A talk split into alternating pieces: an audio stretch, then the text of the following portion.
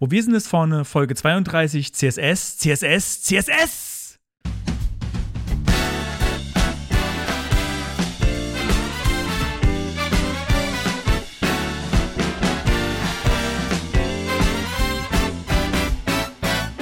Herzlich willkommen bei Wo wir sind ist vorne. Frontend Fakten Frotzeleien. Der Late Night Frontend Talkshow rund um Webdesign und Entwicklung. Es reden sich um Head und Kragen HTML-Fundamentalist Moritz Giesmann und JavaScript-Jongleur Konstantin Groß.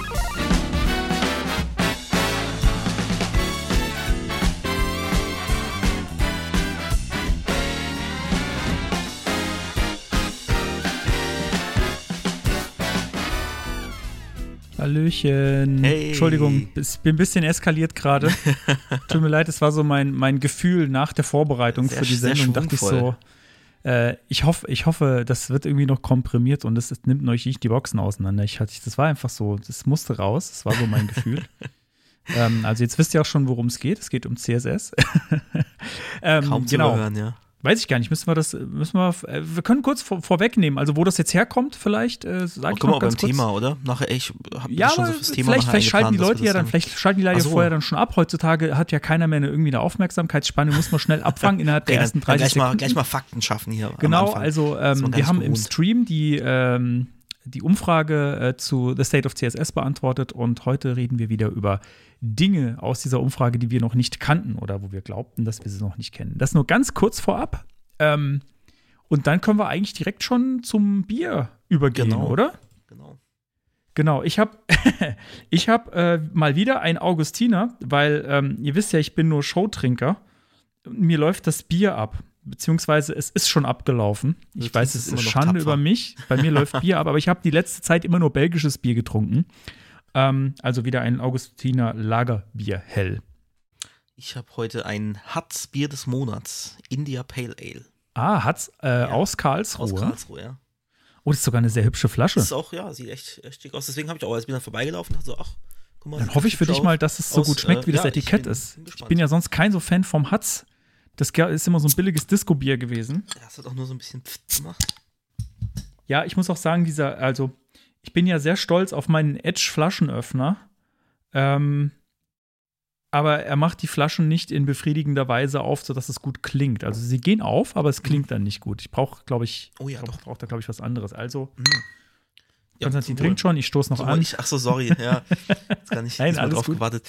Äh, nee, aber es ist echt, ähm, echt lecker. Also ich mag so IPAs sowieso. Und das ist so, so diese typisch fruchtige Note. Also hm, bin zufrieden mit meinem Kauf. Sehr gut, sehr gut. Und ich hoffe, ihr seid zufrieden mit der Audioqualität. Das ist schon fast jetzt ein Retro-Punkt, aber das äh, wollte ich noch sagen. Vielen Dank. Wir haben äh, er, er spendet ein neues Audio-Interface für mich in, in unserem Twitch-Stream. Und äh, da wollte ich mich Ja, nochmal und auch vom bedanken, hier Podcast, auch im Podcast und natürlich sagen, auch ein ja. bisschen was vom Podcast mit reingeflossen, genau. Und ich hoffe, das passt von der Qualität her. Ich, ich höre Ich mich find's jetzt zumindest, ich kann fantastisch. jetzt äh, hier, hier auch äh, so ein Audio-Monitoring machen, was ich vorher nicht hatte. Da hatte ich dann meine Noise-Canceling-Ohrhörer auf und habe, glaube ich, ins Mikrofon geschrien und mich aber selber nicht dabei gehört. Und jetzt ist das, ähm, also ich finde, ich klinge satter. Du klingst so wie, tiefer, wie satter. Radio, Video und Radio Ähm, Ja, meine Stimme ist auch schon endlich. wieder ein bisschen belegt. Also ich Ah. glaube, das ist, äh, kommt noch dazu, spielt mit rein. Ah, das ist, das ist hervorragend. Also Das eigentlich nehme ich, wenn ich so, so kurz vor Erkältung bin, nehme ich eigentlich am liebsten auf, weil dann habe ich nämlich diese Radiostimme. Yeah. Gut, dann machen wir doch gleich direkt äh, weiter. Frontend, äh, Weiter. egal. mit, der, mit der Äh, Retro, nein, oder? das, das kann ich nicht so gut. Äh, ja. Achso, ja. Äh, los geht's. BBSIV präsentiert die Retrospektive. Die Retrospektive und äh, ja, ich fange mal, fang mal an. Wir haben, ich möchte auch im, im Podcast noch ein bisschen WWSIV Geburtstagsglitzer verteilen. Wir hatten am Mittwoch äh, unser zweijähriges Bestehen. Am 27.10. haben wir die, die erste Podcast-Folge veröffentlicht vor zwei Jahren. Und passenderweise mittwochs, wo unser, einer unserer Streamtage ist, haben wir dann einen Geburtstagsstream gemacht und ich fand den sehr gelungen. du auch? Ja, ich fand ihn wirklich super. super. Also, es hat wirklich Spaß gemacht. Wir haben wirklich, wir haben ja vorhin schon gesagt, so, äh, vielleicht backe ich was oder so. Habe ich auch tatsächlich gemacht. Äh, Muffins mit, mit unserem Logo drauf und mit diesem Emoji drauf. Ähm, und wir hatten Sekt, wir hatten äh, Wimpelketten, wir hatten Partyhütchen. Äh, Moritz hat auch ein hübsches Schleifchen umgehabt. Also, wir haben äh, Ich, nicht ich, zu wir haben vergessen, nicht zu viel versprochen, oder? Feuerwerk und Konfetti. Feuerwerk, genau. Wir haben wir es richtig krachen lassen. Also uns war Und nicht das, zu, das hat, das zu hat schade. richtig gekracht. Ähm, und damit auch, auch die Podcast-ZuhörerInnen äh, mal einen Eindruck von unserem Streamgeschehen so ein bisschen bekommen, äh, habe ich auch mal Oh einen je. kleinen Ausschnitt von, Oh von dem Stream oh am. Mittwoch parat. Drei, zwei, eins. Wow! Ach du Scheiße. Sehr Okay, das war eins von den Jawohl. richtig guten. Alter Schwede. Super, ja, du bist auch voll, voll beglittert. Du willst nicht sehen, Super. wie es hier jetzt aussieht. Ja, ja, du hast ein Bild gepostet auf Twitter. Es sah, Das war die es sah wirklich Konfetti. entsprechend aus. Das war die ne? Konfettikanone. Die war richtig gut. die hat sich echt gelohnt. Ja, vor allem, das war ähm, eine sehr kleine Konfettikanone. Ich hatte auch schon, Konf also die war so ähm, keine 30 Zentimeter äh, lang. Ich hatte auch schon Konfettikanonen, die so einen halben Meter oder, oder noch länger waren und war von denen meistens enttäuscht, weil man da denkt man ja, da, damit kann ich jetzt irgendwie die ganze Nachbarschaft mit Konfetti versorgen und dann sind die irgendwie ein bisschen schwach auf der Brust. Aber die für die Größe, da war richtig Action dahinter. Das war auf jeden Fall großer Spaß. Ich habe schon nachgeguckt, ob ich die nochmal nachkaufen kann, aber man findet sie nicht mehr mit. Ah, schade. Problem. Also ich glaube, dafür muss man in den entsprechenden Partyladen. Ich will da jetzt keine Werbung für machen, ähm, aber es gibt, es gibt so Läden, die haben einfach nur Partybedarf und es scheint eine Kette zu sein. Ähm, vielleicht muss ich in so einen Laden nochmal rein. Leider gibt es das in Karlsruhe nicht. Aber dafür lohnt sich eigentlich fast ein Ausflug mal irgendwo hin. Und es lohnt sich auch ein Ausflug auf YouTube. Da kann man nämlich den Geburtstagsstream nochmal nachschauen. Oha, jetzt kommen wir die Überleitung. Meine Genau, Fresse, in zwei Teile geteilt. Diesmal, weil wir zwischendrin äh, Moritz OBS Studio zum Abspielen gebracht haben. Ja, irgendwie war es plötzlich weg. Einfach so. Das war schon erstaunlich. Das war noch, das hat, das hat man noch nie. Das war wirklich crazy. Gut, Gut. dann Mhm. darfst du. Ja, ähm, wir machen jetzt direkt das Thema. Wir haben heute keine Property, weil unser Thema heute völlig aus Properties besteht. Äh, und So, achso, deswegen, machst du gar kein, keine Retro mehr? Ach so, Also, du nicht noch irgendwie ein bisschen was? Mensch, du hast recht. Du hast doch hier so einen Punkt noch stehen. Ja, ja, ja. Ich, ich bin völlig außer Rand und Band mal wieder. Ja, äh, Retro-Thema ist eigentlich ähm, nur, dass ich, ich habe halt gemerkt, dass wir auf vielen Plattformen vertreten sind, so viele, dass ich schon selbst den Überblick verloren habe und habe mich gefragt, du, du Zuhörerin, ähm, hast du denn uns schon überall, folgst du uns schon überall, hast du uns schon überall abonniert? Also, ihr, habt, ihr wisst jetzt schon bei Twitch, ähm, Twitter, ich glaube, da haben wir auch schon ein paar Follower. Das heißt, es könnte schon eine gute, gute Chance geben, dass du uns bei Twitter folgst, aber falls nicht, dann äh, gerne machen. Äh, Twitter wwsiv. Ähm, YouTube, was der Konstantin gerade schon gesagt hat, wo wir sind ist vorne, da haben wir dank euch auch schon so eine coole YouTube-URL bekommen. Ähm, youtube.com slash, wo wir sind ist vorne, glaube ich, ne? Genau. Ähm, Twitch natürlich, äh, Twitch TV slash WWSIV und äh, OnlyFans dürft ihr auch. Und wir haben auch einen Discord-Channel. Ähm, diese, diese Discord-Channel, die haben irgendwie so komische URLs, deswegen kann man da auch äh, eine Kurz-URL von uns nehmen, falls ihr mal bei uns im Discord vorbeikommen wollt. ist nämlich echt cool. Da findet immer mal wieder tatsächlich interessante Developer-Diskussionen statt. Ähm, Leute haben irgendwie eine Frage, schmeißen die da rein, dann kommt jemand, hat eine Antwort. Also ich finde, da passieren echt coole Sachen, so eine schöne, kleine, nette Community, wo man sich austauscht und äh, sich gegenseitig hilft. Äh, findet ihr unter wwsiv.de slash Discord oder auch wo wir sind, ist vorne.show slash Discord, wie ihr wollt. Genau, äh, einfach mal überall vorbeikommen, natürlich auch bei OnlyFans. Haben wir schon lange nichts mehr gepostet. Da müssen wir mal Schon wieder. lang nichts mehr ist gut, ja. Äh, Es gab mal einen Post, aber der ist irgendwie offline genommen worden, weil ich kein, also ich müsste mal eine nicht, haben die nicht Nacktfilter und alles, was nicht nackt ist, wird, wird Ach rausgefiltert. so, nee, oder? die haben keinen Nicht-Nackt-Filter. Die kriegen jetzt sogar Ärger wegen ihrem Naked-Content von irgendwelchen Ach. Investoren. Da, da gibt es so, gibt's so ein bisschen Beef. Äh, ja, es ist äh, ein bisschen komisch. Eine Plattform, die durch Nacktzeug groß geworden ist, will irgendwie, das war wie Tumblr. Mhm. Tumblr ist meiner Meinung nach auch durch Nacktzeug groß geworden. Dann haben sie es irgendwann verboten und seitdem ist Tumblr tot. Also, nehmt euch ein Beispiel dran. Biet, verbietet nichts, nicht Nagedei-Zeug. Twitter tut es übrigens nicht. Ich weiß nicht, ob du das wusstest. Man kann sehr expliziten Mhm. Naked-Content doch, auf äh, Twitter ja, finden. ist äh, auch schon mal durch, durch eine bestimmte Bubble in meine Timeline gerutscht, ja. Also das finde ich immer wieder erstaunlich, aber das, die, die haben das irgendwie, die schaffen das irgendwie ganz gut, dass das contained bleibt in seiner eigenen Bubble. Dann sind da die Leute, die Nackig-Zeug haben wollen und äh, es, ist, es ist aber noch nie in meine Timeline reingeblubbert. Das Zufällig. ist tatsächlich nicht mal auf meinem anderen Privataccount, sondern wirklich auf dem, auf dem so Entwickler-Account, den ich ja so, ich seit, seit Podcast statt habe. Nee, da ist das äh, drüber reingerutscht. Konstantin hat auch einen Porn-Account. Kein Porn-Account, aber, aber ein, ja, so, so politisch und, und also nicht, nicht Entwicklerzeug. Ähm, Ja, und da hatte ich das plötzlich und umso verwunderter war ich, dass das in meiner, in meiner Timeline war, aber. Äh, ja, und zu OnlyFans, es gab einen Post, aber man sieht ihn nicht mehr. Okay. Aber wir haben wirklich einen OnlyFans-Account. Ähm, aber man sieht ihn nicht mehr.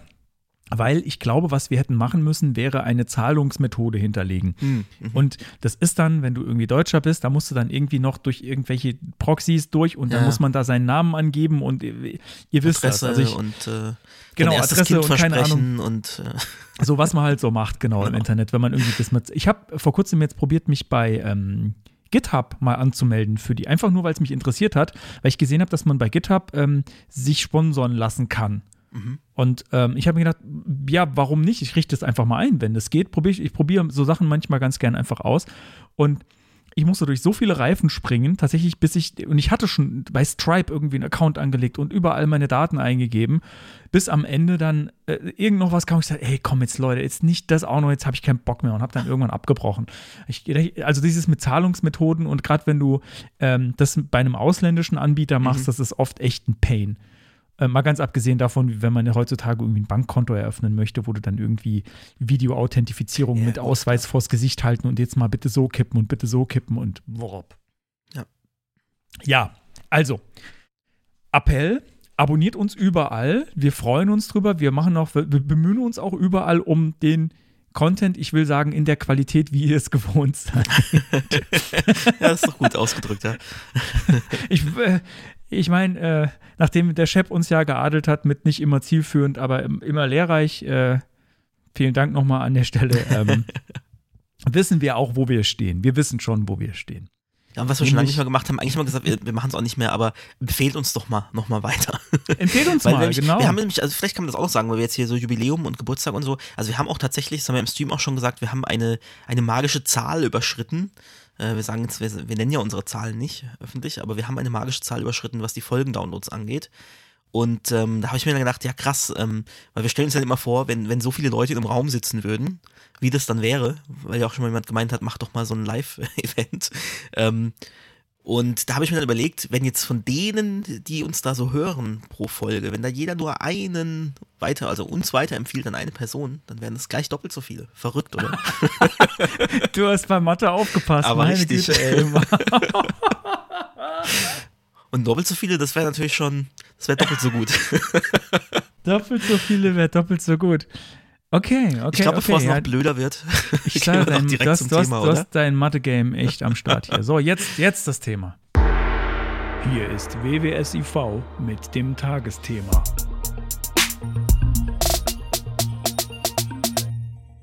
Ich glaube, das Internet ist voll. Das Internet Weil ist weil voll. es weil's so rumknackst. Ja, wir haben Das so ein das- Knistern, Knistern uns beide auf dem. Ohr. Ja, ich hoffe, das liegt nicht am Audio-Interface. Also blöd wäre es, wenn das tatsächlich bei mir auch in der Aufnahme landet und nicht bei Das- dir nur. Das glaube ich nicht, weil äh, wenn solange du dich knacksfrei hörst, glaube ich, äh, Also im, sollte das im, kein Problem in sein. meinem, das ist eine gute Frage. Es knackt nur, wenn du sprichst, glaube ich. Also ich ja, höre mich über das bei mir, bei, Interface mir als. bei mir knackt so, wenn du sprichst. Ah ja, okay. Und von daher, Dann ist ja, von daher äh, ja glaube alles ich, ist alles, ist, ist, alles, ist alles gut und schlecht gleichzeitig. Sehr gut.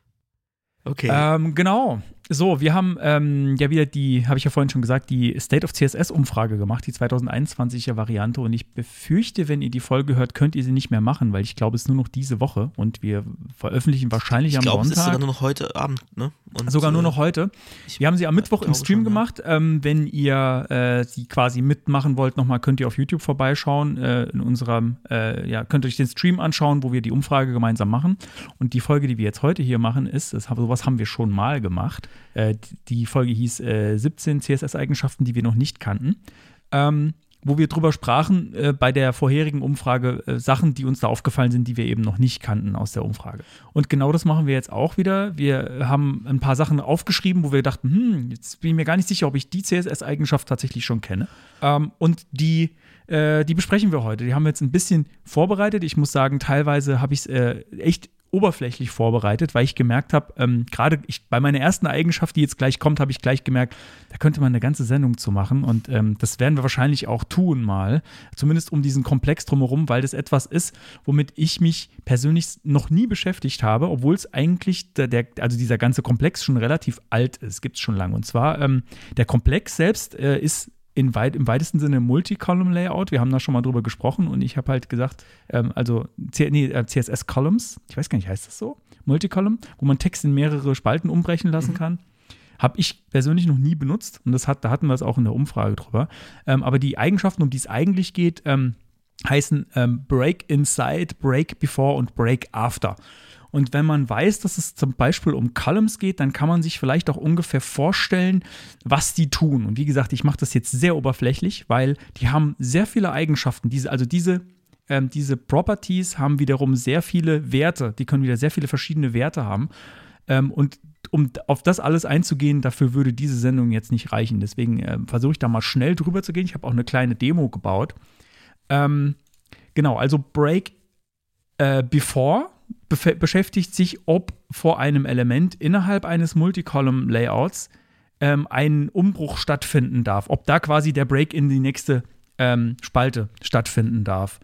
Ähm, Break Inside äh, legt fest, äh, ob ein Element innerhalb umbrechen darf. Also wenn jetzt zum Beispiel eine, warum auch immer, eine farbige Box hast in deinem Multicolumn-Layout, dann möchtest du vielleicht nicht, dass die in der Mitte umbricht und halb auf dem einen und halb auf der anderen Seite ist. Dann, dafür kannst du Break Inside ähm, benutzen.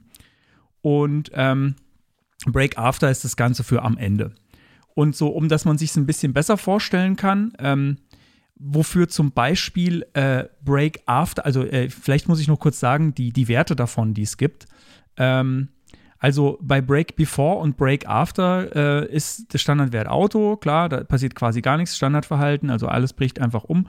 Und der Wert, der auch in den meisten Browsern unterstützt wird und der am meisten Sinn ergibt in dem, in dem Kontext, ist Avoid. Break Before Avoid oder Break After Avoid. Das heißt, dass, dass der Umbruch ähm, ja, verhindert wird oder vermieden wird an der Stelle, wenn es irgendwie geht. Und ähm, die, diese Geschichte mit ähm, was gewinnt denn dann? Weil theoretisch können da nämlich zwei Elemente hintereinander sein, die konträre Angaben haben zueinander. Da, das, da macht sich, da geht ein ganz großer Komplex an, ähm, wer überschreibt denn was auf und so. Da kann ich jetzt auch nicht in Detail drauf eingehen, weil das auch wieder fast eine eigene Sendung wäre. Ähm, auf jeden Fall, ich habe ich hab eine kleine Demo gebaut. Ähm, wo ich ein paar Sachen untergebracht habe. Die könnt ihr euch auf CodePen dann auch mal anschauen. Der Link kommt in die Show Notes. Ähm, das W3C hat mal eine Demo gebaut, die komischerweise in einem PDF ist. Das habe ich hm. nicht so richtig verstanden. Ja. ähm, aber darin kann man ganz gut sehen, wofür das zum Beispiel gut sein kann. Was man nämlich als Typograf vermeiden möchte, ähm, ist, dass zum Beispiel eine Überschrift am Ende eines, einer Spalte ist und ähm, dann im Prinzip danach gar kein Content mehr folgt, sondern dass die Überschrift quasi das Letzte ist, was in einer Spalte ist. Und wenn ich da jetzt der Überschrift sage, ähm, Break after avoid, dann findet danach kein Umbruch statt. Das heißt, in dem Fall wäre dann das Layout clever genug zu sagen, okay, gut, ähm, ich packe die jetzt mal in die nächste Spalte, dass sie auf jeden Fall nicht alleine dann da steht. Also das ist, glaube ich, so ein klassischer Anwendungsfall dafür. Ähm, wie gesagt, viel tiefer kann ich darauf jetzt nicht eingehen. Ähm, schaut euch mal die Demo an. Schaut euch auch äh, den W3C-Link mal an, der kommt auch in die Show Notes. Wir machen dazu nochmal zu Multicolumn-Layouts, glaube ich, machen wir nochmal eine Sendung. Ja. Ähm, ich, wie gesagt, mich hat es bisher nicht so groß interessiert, aber ähm, ich habe gemerkt, da gibt es einiges. Zum Beispiel, man könnte auch noch tiefer ein, eintauchen. Es gibt nämlich auch sowas wie CSS Regions. Hast du das schon mal gehört? Kennst du das? Äh, nee, nee, ich glaube nicht. Ähm, das ist ein, und das ist auch schon relativ alt, aber hat sich nicht so richtig durchgesetzt. Ähm, das ist ein, ein, Standard von Adobe gewesen und das ist echt abgefahren. Das spielt so in, in eine ähnliche Richtung mit rein. Das wollte ich jetzt noch ganz kurz anschneiden. Mhm. Und zwar Regions ähm, ist wohl nachempfunden nach einem Feature, das es in InDesign gab. Ähm, und das funktioniert so, dass du ähm, einer Box also einer Inhaltsbox sagen kannst, ähm, hey, ich habe hier, hab hier Inhalt und bitte fließ erst in diese Box und dann in diese Box und dann in diese Box. Das heißt, du kannst verschiedene Diffs theoretisch auf der Seite platzieren oder verschiedene HTML-Elemente. Okay. Die, werden, die werden durchnummeriert sozusagen. Also das ist mhm. so ganz grob. Ähm, und dann kannst du sagen, okay, geh erst da rein und dann geh da rein. Wenn du noch mehr hast, dann geh da rein. Also kannst du, und das kannst du beliebig ja, auf der Seite verteilen. Total an InDesign, ja, wo du so mehrere Kästen aufziehen kannst. Genau, was äh, total verrückt ist. Ähm, jetzt muss ich gerade mal gucken, habe ich davon das Can I Use noch offen? Nee, leider nicht. Ähm, das ist aber auch was, was nicht so wirklich unterstützt wird, wenn ich es noch richtig im, im Kopf habe. Ist auf jeden Fall äh, eine ziemlich verrückte Geschichte. Und ähm, das wurde zum Beispiel bei Break, äh, bei diesen Break Rules ähm, auch mit, mit äh, beachtet, weil man kann nämlich zum Beispiel auch sagen, Break after Region. Und ich habe mich da drüber gewundert, habe das gesehen, Break after Region, geht es um CSS Regions. Und es geht halt auch ähm, Break after Page. Und vielleicht das letzte noch dazu, ähm, vielleicht kennt jemand ähm, die Eigenschaften ähm, Page Break noch. Page Mhm, Break mhm. Inside als äh, Page Break ja, Before und Page Break After. genau. Tatsächlich äh, habe ich das dieses Jahr auch bei dem Projekt äh, benutzt, weil wir hatten es im Stream ja auch so drüber, eine Pr- Print mit CSS zu machen und auch weil ich mich jetzt gerade gewundert habe, warum das eine PDF-Demo ist. Aber ähm, ja, CSS ist halt auch für Print. Ne? Also du kannst eine Seite auch ausdrucken, wenn du es möchtest.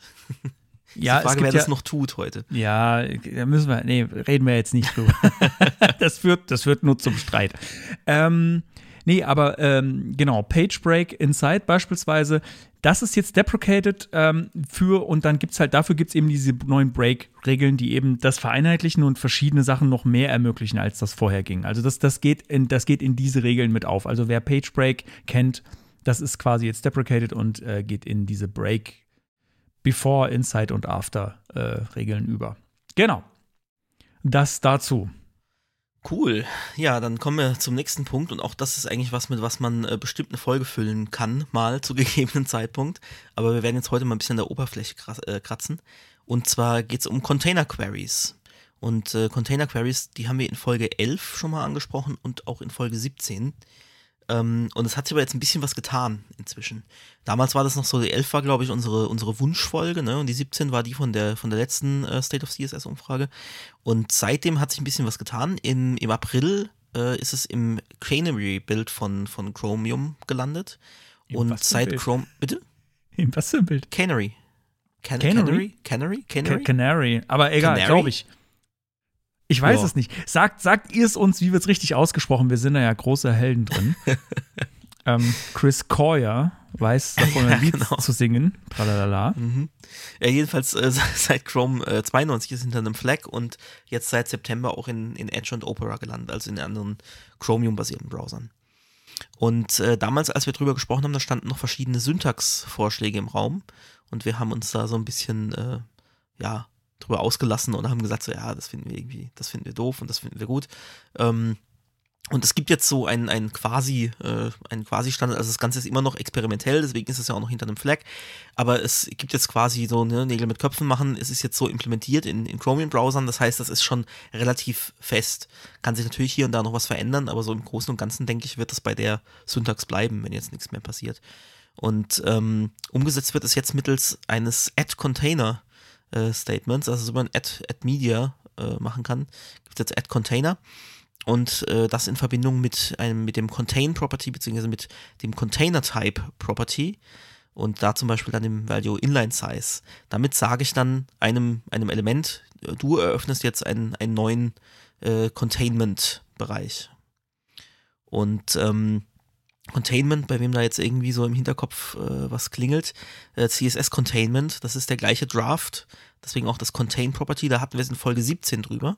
Das diente dann äh, so dazu, um, um so Optimierungen vorzunehmen, dass, dass der Browser weiß, okay, da wird sich was verändern und da vielleicht nicht und äh, muss ich das überhaupt initial rendern und so.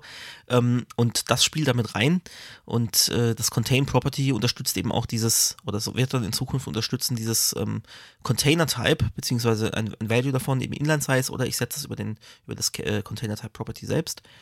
Und ähm, dann kann ich sagen, add Container, Klammer auf, min width 700 Pixel, so wie ich das bei der Medium Query machen würde, nur dass es sich dann eben auf dieses Containment bezieht. Und auf welches es sich bezieht, also es, es sucht sich standardmäßig das nächsthöhere gefundene.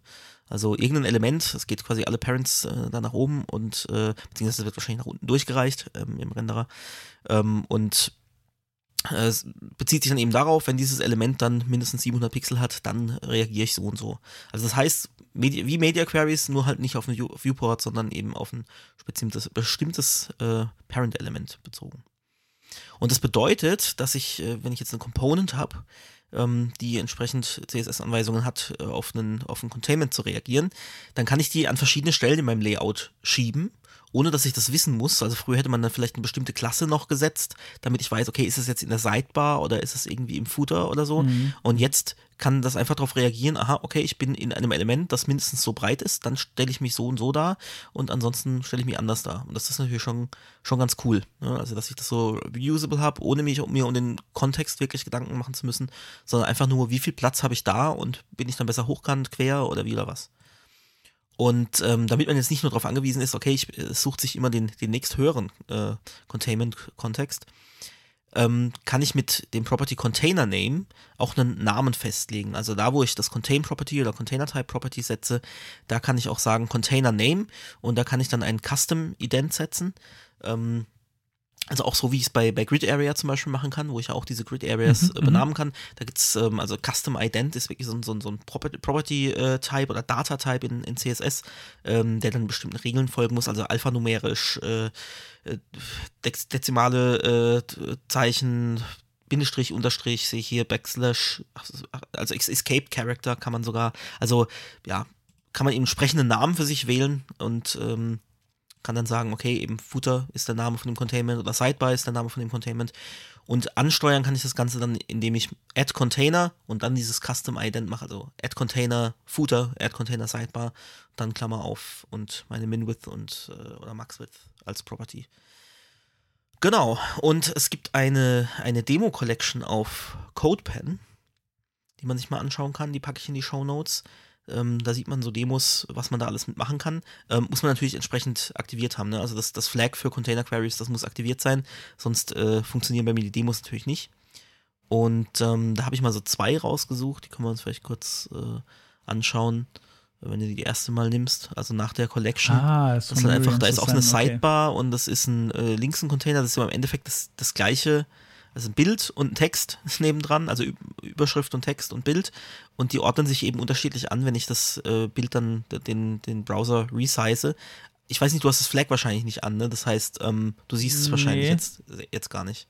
Also bei mir, ab einer bestimmten Breite, wandert der Text, der rechts neben dem Bild ist, auf der linken Seite, der wandert unter das Bild.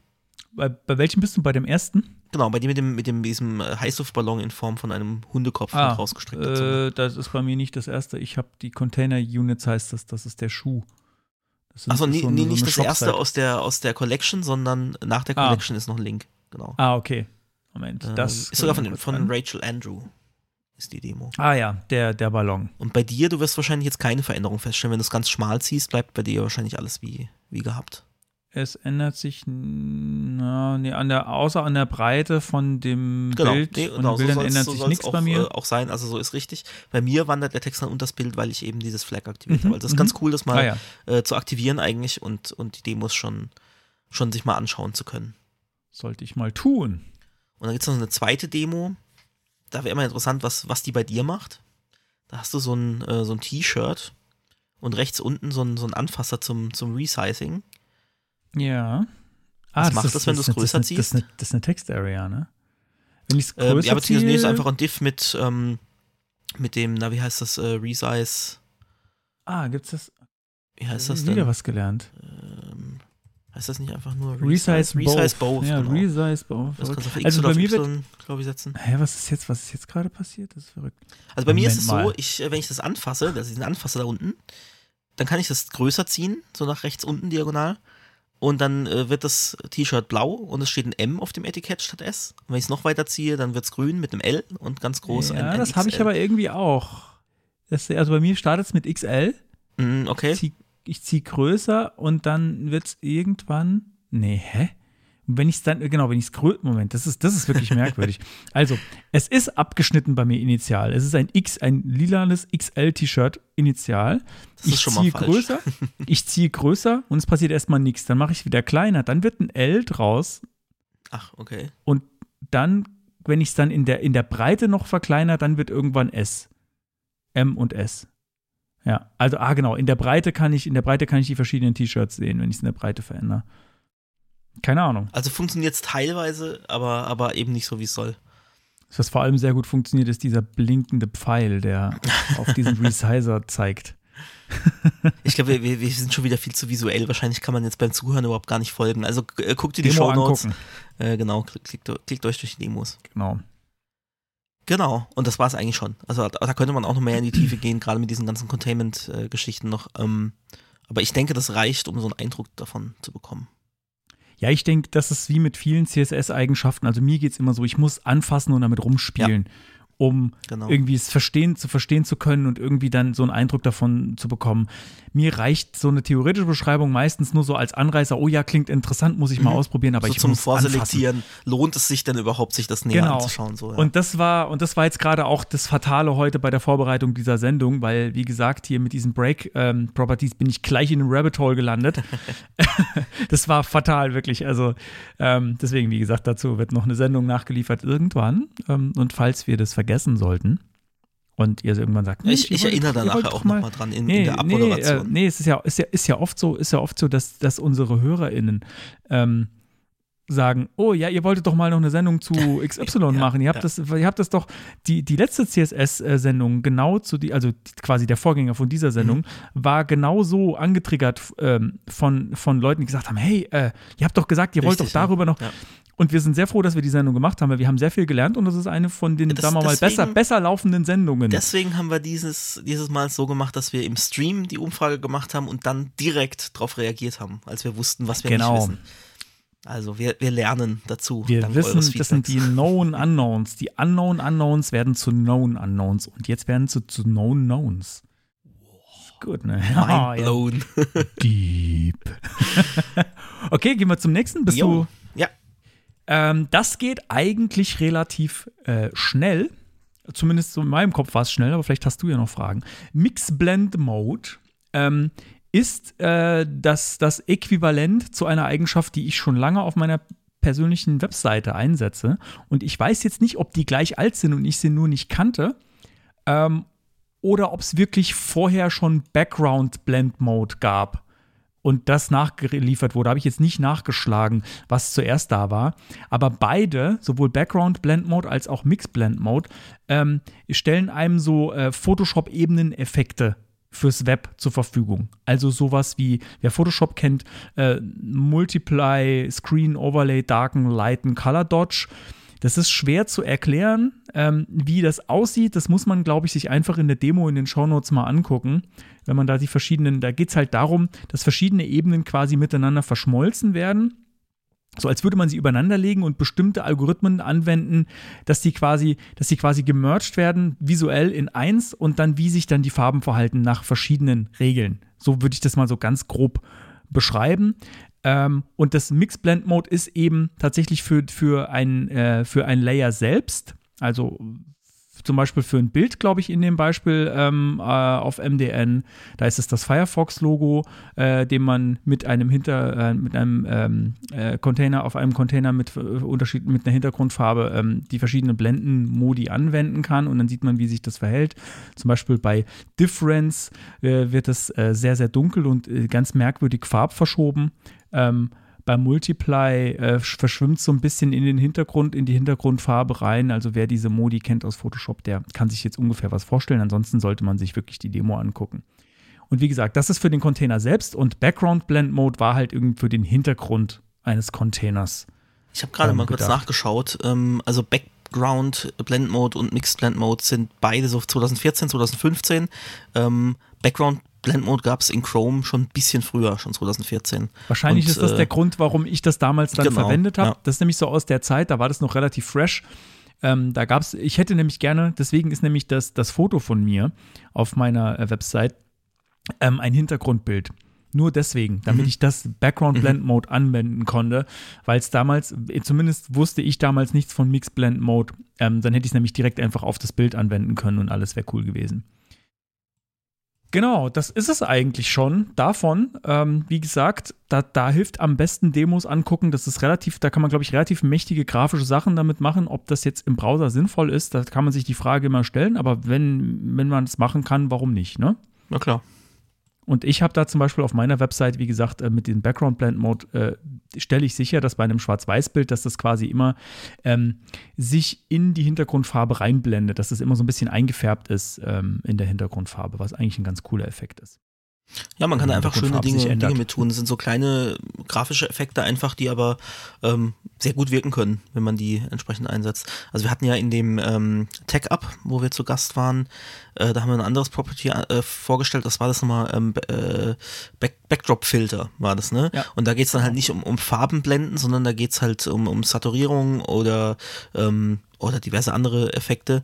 Ähm, und wenn man das so bei, bei so Galerien oder wenn man so Teaserbilder hat, wo dann Text vielleicht drüber liegt, wenn man das geschickt einblendet und vielleicht bei Hover dann irgendwie so ein bisschen verändert, muss ja auch, kann ja auch ganz dezent sein, aber da kann man, glaube ich, echt äh, hübsche Dinge basteln. Wenn man es kann. Ja, wir kommen immer mehr in Richtung Flash. Man kann bald alles. ja. Ich weiß gar nicht, ob man sowas in Flash konnte, tatsächlich. Äh, doch, ja, die- ja, weiß ich, dass es, dass es ging. Die alten. Flash-Veteranen können uns da, aber es würde irgendwie Sinn ergeben. So ist ja auch Adobe gewesen am Mhm. Ende und ja, aber Flash ist tot. Lang Ja, lebe, ja, ja. lang lebe HTML Flash. ah, egal. So. Wow. Mensch, du kommentierst immer so abfällig, wenn ich irgendwelche. Nein, ich lache, ich lache doch. Ich habe doch, äh, hab doch drüber gelacht. Wenn der Konstantin Mein wow sagt, da fühle ich, da fühle ich mich gleich zwei Meter kleiner. Nein, also ach dann bin ich komm, quasi, ach dann bin komm, ich das nämlich quasi minus deiner- 20 Zentimeter groß. Das liegt aber an deiner Rezeption dann. Ich, also mein, meine Reaktion auf, auf schlechte Wortspiele ist einfach, oder auf, auch auf gute Wortspiele ist einfach mal, wow. Das hast du mir im Stream schon angekreidet. Ich glaube, ich mich ich gar nichts mehr zu sagen. Oder, Nee, nee, oder, oder also- ich lache künstlich über deine. Moritz, ist es besser? Das, ja, ich finde es besser. Okay, bitte, okay. bitte. So. nein, nein, mach ruhig, mach ruhig. Ich, äh, ich, äh, es ist für mich eigentlich nicht wirklich so schlimm, wie ich sage. Ich meine, ich kann ja dann auch immer, weißt du, das ist dann so ein schöner Ausflug in Rumgelaber, was ich ja ganz gern mache. Jetzt, wo du es sagst. Ich glaube, ich glaub, meine Arbeitskollegen können da auch ein Lied von singen. Ah, der Moritz, ja, was, was macht der? Ah, der hat, der, hat, der hat eigentlich nur wieder, der hat wieder nur gestört. oh, warst du früher Nein, auch nein, so das der Klassenclown in der Schule? Ah, teilweise, teilweise. Ähm, ja, Vergangenheit ist Vergangenheit. Gut, lassen wir es dabei beruhen. Gehen wir weiter zum nächsten, zur, zur nächsten. Die Property, das Property, der Property. Sucht euch aus. Äh, Color Gamut. Der Propertus. Der Propertus. Zum nächsten Propertus äh, Color Gamut. Da hatten wir es in Folge 21 ähm, schon mal davon. Und wir haben aber gesagt, wir machen das trotzdem nochmal, weil wir uns beide nicht mehr dran erinnern konnten. Und wir wollten ja alles hier mit aufnehmen, woran wir, äh, wo wir angeklickt haben, äh, weiß ich gar nicht mehr, äh, was das ist. Und ähm, dementsprechend wiederholen wir das jetzt hier nochmal kurz, aber wir haben es auch schon mal in Folge 21, kann man, kann man sich reinhören, wenn man ein bisschen mehr dazu wissen will. Da haben wir generell über die Farbräume auch geschrieben und irgendwie, äh, wir haben so einen schönen Clickbait-Titel gehabt, irgendwie mehr 30% mehr Farben oder, oder sowas irgendwie. Dieses Property verschafft dir 30% mehr Farben. Ähm, Yes. Und deswegen, es lohnt sich auf jeden Fall, da trotzdem noch reinzuhören. Und das war eben ein Bestandteil davon, war, ähm, dass ich eben, es ist kein Property. Es ist, ich habe gerade der, die das Property, aber es ist nicht mal ein Property. Es ist ein, eine Property. Es ist ein Media-Feature. Das heißt, in, in äh, Media Queries at Media, da kann ich sagen Color Gamut, Doppelpunkt, und dann kann ich sagen äh, sRGB, S3 oder Rec 2020. Und das sind äh, Farbräume mit, mit aufsteigendem Farbumfang, jetzt so wie ich sie genannt habe. Das heißt, ich kann darauf reagieren, welchen Farbumfang der Monitor darstellen kann, in dem die Seite geladen ist. Passt perfekt, da komme ich später noch drauf. Super, perfekt. Dann haben wir, können wir da noch mehr drüber zu erzählen. Sehr gut. Ja, und das war's auch im Endeffekt jetzt schon. Ähm, Kenner Use sagt äh, alles außer Firefox. Das ist ein bisschen schade. Ähm, aber im Endeffekt ist es ja auch nur so ein bisschen, ah, diese sRGB-Farbe sieht auf meinem äh, supergeilen Monitor zu matschig aus und dann sag einfach, wenn der Monitor das darstellen kann, dann nimm irgendwie eine, eine viel geilere, knalligere Farbe. Ja, das habe ich halt dann im Firefox nicht. Ja. Aber es ist was, was man tatsächlich ähm, nutzen kann, wenn man Wert drauf legt, dass eben zum Beispiel die, die Brandfarbe des Kunden exakt so rüberkommt, äh, wie ich das möchte. ja. Ich bin mal gespannt auf die ganzen Kartoffelmonitore, was die dazu sagen. dann. Ich meine, das geht ja eigentlich nur gut, wenn du einen kalibrierten Monitor hast, oder? Ja, ja. Ja, ich glaube aber, dass die Monitore mit, mit, mit so einem erhöhten Farbumfang und so, dass die dann auch entsprechend kalibriert sind. Mhm. Hoff, hoffen wir es mal. mhm. Unter welchen Lichtbedingungen? Ja, ja. Mhm, Ja. mhm, mhm. Wie blickwinkelstabil Kerzenlicht. sind die? Unter Kerzenlicht. Unter Kerzenlicht einer IKEA-Kerze, die zur Hälfte runtergebrannt ist, die 30 Zentimeter in einem Winkel von 97 Grad davon entfernt aus Ist schön, ist schön zu wissen, dass du auch so arbeitest. ausgemacht wurde. so, aber ja, genau. Jetzt wisst ihr genau, wie mein Setup aussieht. Ich habe immer eine, eine Kerze ganz nah beim Monitor stehen, damit auch wirklich viel Störlicht reinkommt. Okay, gut. Ja, Ähm, dann. Kommen wir zur schon. Perspektive. Kommen wir zur Perspektive. Äh, und zwar mein äh, nächste Property ist Perspective. Ähm, und die ist eigentlich ziemlich genau, also ich, ich habe mir sofort, als ich das dann äh, mir angeschaut habe, gesagt, ah ja, stimmt, genau. Ist eigentlich genau das, was man sich darunter vorstellt. Und zwar geht es um ähm, Dinge, die im 3D-Kontext ähm, äh, in CSS dargestellt werden. Ich weiß nicht, das wird nicht so oft gemacht, glaube ich. Kommt, kommt mir selten unter, dass äh, 3D-Dinge gebaut werden. Ich weiß auch nicht, wenn ihr mal coole Beispiele habt, irgendwie, wo, wo äh, CSS-Sachen mit 3D, äh, also auch mit einem Z-Layer positioniert wurden, wo irgendwelche 3D-Sachen durch die Gegend fliegen, äh, gerne mal irgendwie in die Kommentare schreiben, fände ich cool, weil mir fallen nicht so viele Beispiele ein, wo mir das jetzt irgendwie schon mal aufgefallen wäre, dass wirklich von 3D wirklich Gebrauch gemacht wird. So, aber das nur äh, so am Rande. Perspective ist im Prinzip so ähm, der Abstand, von dem man aus auf ein 3D-Objekt draufschaut, wenn man, wenn man das so möchte. Ähm, das heißt, standardmäßig ist Perspective None. Das heißt, wenn ich jetzt mir so aus, äh, aus CSS ähm, Layern, äh, aus, aus HTML-Elementen mit CSS so so ein, zum Beispiel so einen Kubus baue, das ist auch das Beispiel in der MDN, ähm, dann ist der eher so, äh, naja, symmetrisch korrekt. Nicht so, wie man ihn in der echten Welt sehen würde, weil in der echten Welt, da wo ich näher dran bin, ähm, die Dinge, die sehe ich ein bisschen größer und die Dinge, die weiter weg sind, die sehe ich ein bisschen kleiner. Und genau das macht Perspective. Da sieht man, wird quasi der Abstand definiert, der, der, Ab, der Draufschauabstand. Ähm, und äh, Werte, Z-Werte, also wenn man das zum Beispiel mit, ähm, mit äh, Translate macht, geht Translate Z, glaube ich, ne? Ähm, Z-Werte, die größer äh, 0 sind, die, da, da, das wird dann größer dargestellt und Z-Werte, die äh, kleiner 0 sind, wird das dann kleiner. Und ähm, dann, wie gesagt, man kann dann den Abstand äh, definieren und dann, ich glaube, das ist auch wieder was sehr Visuelles, das muss man sich anschauen, auch die Demo auf MDN, da kann man so ein bisschen mit den Werten rumspielen und dieser Würfel, der sieht halt am Anfang äh, ganz symmetrisch aus, wie man ihn jetzt so zeichnen würde auf Karo-Papier und ähm, wenn man jetzt zum Beispiel Perspective ähm, 23 RAM macht, das ist eins dieser Beispiele, dann ist äh, die, die Vorderseite, die zu einem zeigt, schon deutlich, deutlich größer als, als das andere und ist so ein bisschen schräg. Sieht er dann auch, äh, schräg ist er die ganze Zeit, aber ähm, das kommt dann so wirklich raus, man hat da so das Gefühl, man kann den Würfel anfassen. Was an der Stelle noch ähm, interessant ist, ähm, ist vielleicht noch eine zweite Property, die mir dabei über den Weg gelaufen ist, nämlich Perspective Origin. Das ist nämlich auch noch äh, wichtig an der Stelle, weil ich meine, Perspective, okay, schön und gut, aber wo, wo ist denn, von wo aus betrachte ich das denn? Vielleicht möchte ich das ja auch irgendwie von der Seite betrachtet haben oder so. Und da kann man wie bei anderen Origin-Properties, die es, äh, Properties, Alter, ey die es in CSS gibt, ähm, auch festlegen, äh, von, wo, von wo aus wird denn jetzt gerade geschaut. Also nicht nur, wie weit weg ist man, sondern auch von wo aus äh, auf, äh, ja, keine Ahnung, Und wie Center, angegeben? Top, Ist es dann Bottom. Degree oder, oder Ähm, verschiedene Werte. Ähm, du kannst äh, zum Beispiel sagen Center, Top, Bottom, Right. Äh, du kannst auch sagen, zum Beispiel sowas wie äh, minus äh, 100 Prozent oder so.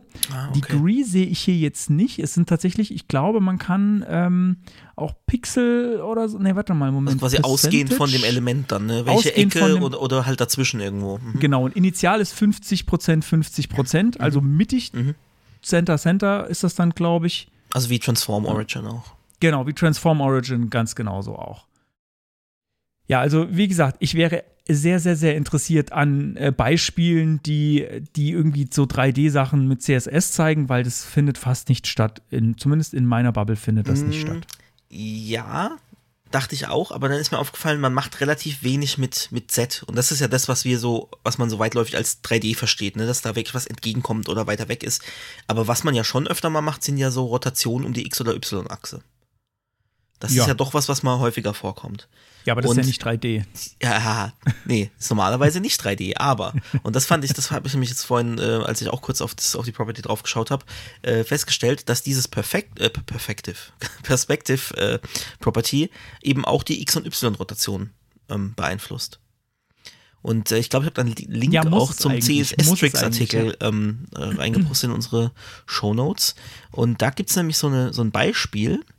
Ich glaube, das ist das, äh, ah, ist das in der ersten Demo schon? Nee.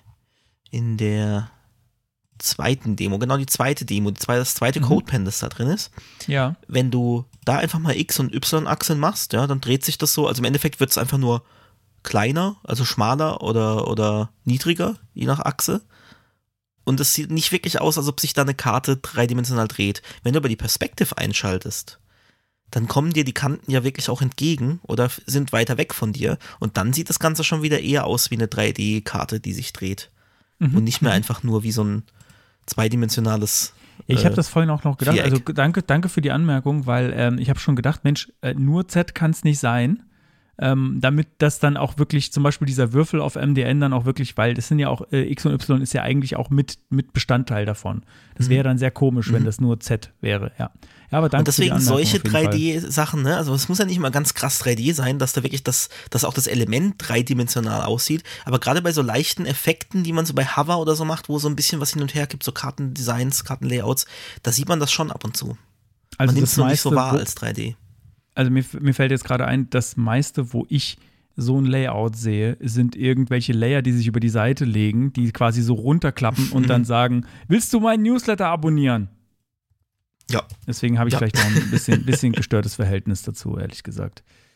Ja, aber äh, der CSS-Tricks-Artikel, ich glaube, der ist echt interessant. Den habe ich tatsächlich vorher nicht gesehen oder gelesen dazu. Ich habe nur die MDN angeschaut, Mhm. aber der, das sind echt coole Demos drin. Das sind coole Demos. Das, auch Also das wirklich- Verständnis dafür zu bekommen, was, was überhaupt gemeint ist. Also das äh, Und es ist mal wieder scheiße komplex, wenn man in die Tiefe geht. Ja, ey, das ist absolut. da, da ai, ai. Also sobald, sobald Deswegen man, also lassen wenn, wir wenn, das eine, ja auch.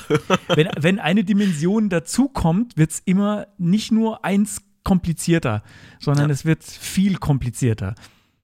Aber okay, das, das ist euer Kühlschrankspruch für morgen. Den könnt ihr, den könnt ihr euch ausdrucken und an die Kühlerhaube hängen. Ja, schön, dass du deine So. Perspektive eingebracht hast, Moritz. Oh Gut. je. Siehst du, du machst auch Oje. ich Ja, mach das- wow, du machst Oje. Nein, nein, das habe ich aber über, über mich selbst. Ich weiß nicht, ob das. Egal, machen wir weiter. Ähm, Intrinsic Sizing, das ist auch so ein Ding. Äh, so, ganz mit dem Konzept habe ich mich vorher nicht beschäftigt. Deswegen äh, nennen wir es ja heute auch. Intrinsic Sizing, was versteht man darunter? Also Intrinsic heißt, das Element nimmt nur die Größe ein, die, äh, die sein Inhalt hat. Ähm, also ein Inline-Element klassischerweise, da ist ja also Width und Height, die ich setze, oder auch das vertikale Margin und Padding haben da gar keinen Effekt. Dann kann ich versuchen, wie ich will. Das ist, glaube ich, auch so ein Anfängerding, wenn man so mit, mit CSS anfängt. Ja, warum kann ich dem jetzt denn nicht eine Höhe geben? Ja, weil es halt ein Inline-Element ist. Und das ist eben also in, intrinsische Höhe, ähm, im Gegensatz zu, zu, zu Block-Elementen, die standardmäßig eben halt einfach mal über die volle Breite gehen. Und ähm, die Werte, die ich da geben kann, das sind, äh, sind so drei Werte, Min-Content, Max-Content und Fit-Content. Und die kann ich für die Properties Width oder Height zum Beispiel geben, aber auch, wie ich heute gelernt habe, ähm, für das äh, Property, das ich auch nicht kannte, Block-Size. Ähm, das ist in Verbindung mit, mit Writing-Mode. Ähm, sagt es immer, es gibt Inline-Size und Block-Size und mit dem Writing-Mode kann ich ja quasi umdrehen, wie die, wie die Elemente fließen, dass dann eben die äh, von oben nach unten laufen. Ne? Da hatten wir es auch schon mal drüber, über, über Writing Mode in unserer äh, vorherigen ähm, Sendung über die Umfrage.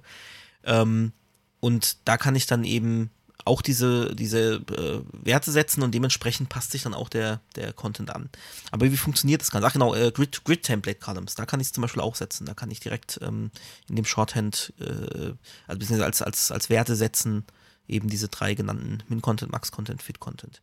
Ja, und was machen die genau? Also Min-Content bedeutet, dass ähm, das Element so breit wird wie das längste Wort, das da drin steht. Also die, die Worte brechen automatisch um, stehen dann untereinander und es ist nur so breit wie das längste Wort, das da drin ist. Das findet äh, Total cool. ja, krass, ne?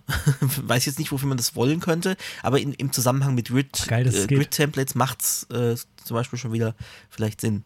Also je nachdem, was ich, was ich damit vorhab. Ähm, Max-Content, also wenn zum Beispiel der, der Parent-Container eine fixe Breite hat, ähm, dann bricht der Text im Element aber nicht um, sondern er erzeugt einen Overflow. Das heißt, der Text läuft einfach äh, aus, dem, aus dem Container raus. Also es ist ein bisschen wie wenn ich irgendwie äh, Whitespace äh, No-Wrap oder so setze. Ja, aber es spannt sich eben das Element nicht auf. Das Element bleibt so und äh, der Text fließt dann raus. Ähm, dann genau Fit-Content. Bei Fit-Content, das gibt es einmal als, als Value, es gibt es aber auch als CSS-Funktion. Und äh, standardmäßig dieses Fit-Content-Property ist das gleiche wohl wie Fit-Content als Funktion mit dem Attribut Stretch. Also Fit minus Content, Klammer auf, Stretch, Klammer zu. Ähm, auf die Fit-Content-Funktion will ich jetzt aber gar nicht eingehen. Das ist auch nochmal komplexer. Da ist, da werden irgendwelche, es gibt auch diese Clamp-Funktion, äh, mit der dann Min- und Max-Werte ähm, entsprechen. Also das ist ein Minimumwert, Maximumwert und äh, ein Zielwert.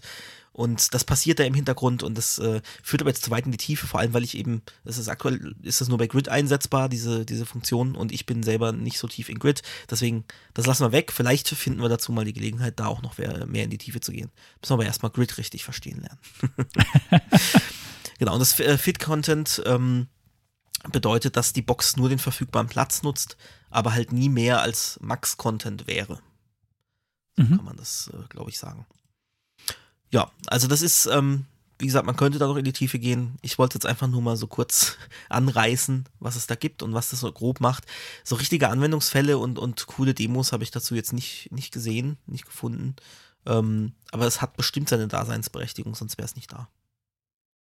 Ich glaube, bei Auf CSS kann man das sagen. Ne? Also ich glaube, der Prozess bei, bei CSS, da ist schon, da stecken äh, viele Hirne dahinter und da wird viel geguckt und verworfen und so. Deswegen, ich glaube, bei, bei CSS, es, es gibt definitiv Anwendungsfälle, sonst, sonst gäbe es das nicht als Standard und äh ja, manchmal reicht als Anwendungsfall ja, ähm, der Tim Apple hat gesagt, wir wollen sowas auf unserer Webseite haben. ja, gut. Und, und äh, nee, ich glaube, bei, ja, aber dann müssen Apple, ja immer noch die anderen äh, Browser-Vendor müssen ja immer noch nachziehen. Ja, das ist ja so die Sache. Also es gibt ja auch Properties, die so irgendwo, wo du genau merkst, okay, da hat einer vorgezogen die anderen denken sich, ja, schön, viel Spaß damit. Ähm, aber wenn es adaptiert wird, dann ist es ja in der Regel auch schon was, was anderes. Ich sage immer nur Tim Apple. Ich finde es so lustig. für, die, für die, die nicht äh, wissen, was es damit auf sich hat, google einfach mal Tim Apple. Das ist eine sehr lustige Geschichte. okay, gut. So, oh, oh nein, oh nein, jetzt habe ich bei Trello äh, einen, falschen, einen falschen Ort geklickt und dann geht alles kaputt. Ähm, so, ähm, als nächstes beschäftigen wir uns mit der Color Function. Und äh, da gehen wir jetzt nochmal auf äh, Color Gamut ein, was der Konstantin ah. vorhin mhm. äh, erwähnt hat. Ähm, und zwar kann man ähm, im CSS äh, Color Module Level 4, glaube ich, heißt das, ähm, dann auch bei einer einzelnen Farbe festlegen, in welchem Farbraum sie ist.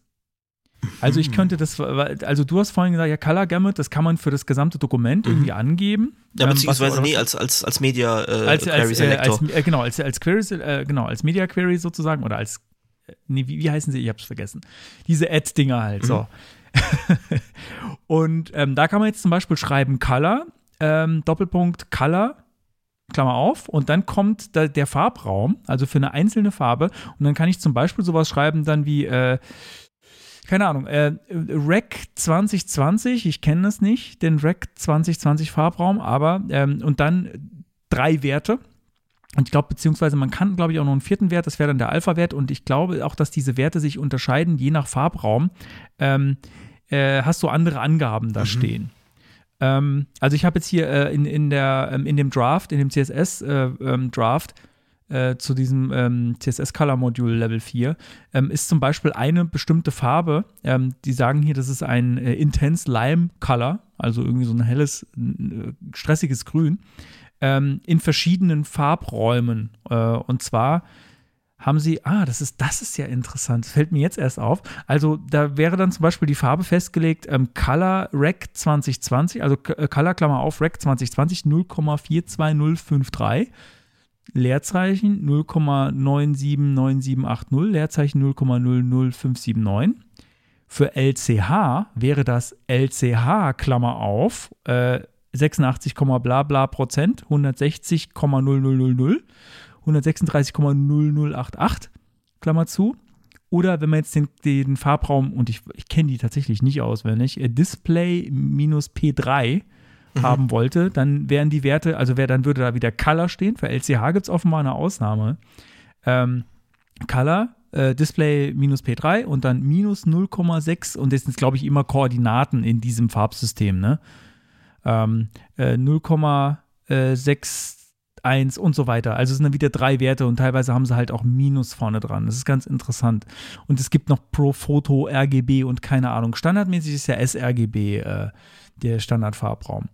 Ähm, und was mir in dem Zusammenhang auch noch über den Weg gelaufen ist, ähm, ist, dass man mit diesem CSS Colors Module Level 4 auch ähm, verlinken kann auf Farbprofile, dass du diese ICC-Dateien, der ein oder andere kennt sie vielleicht, tatsächlich direkt verlinken kann. Das ist nochmal was anderes, nämlich add color-profile und dann, dann kommt ein Name, in dem Fall, ich, es sieht aus wie eine Custom Property, minus, minus.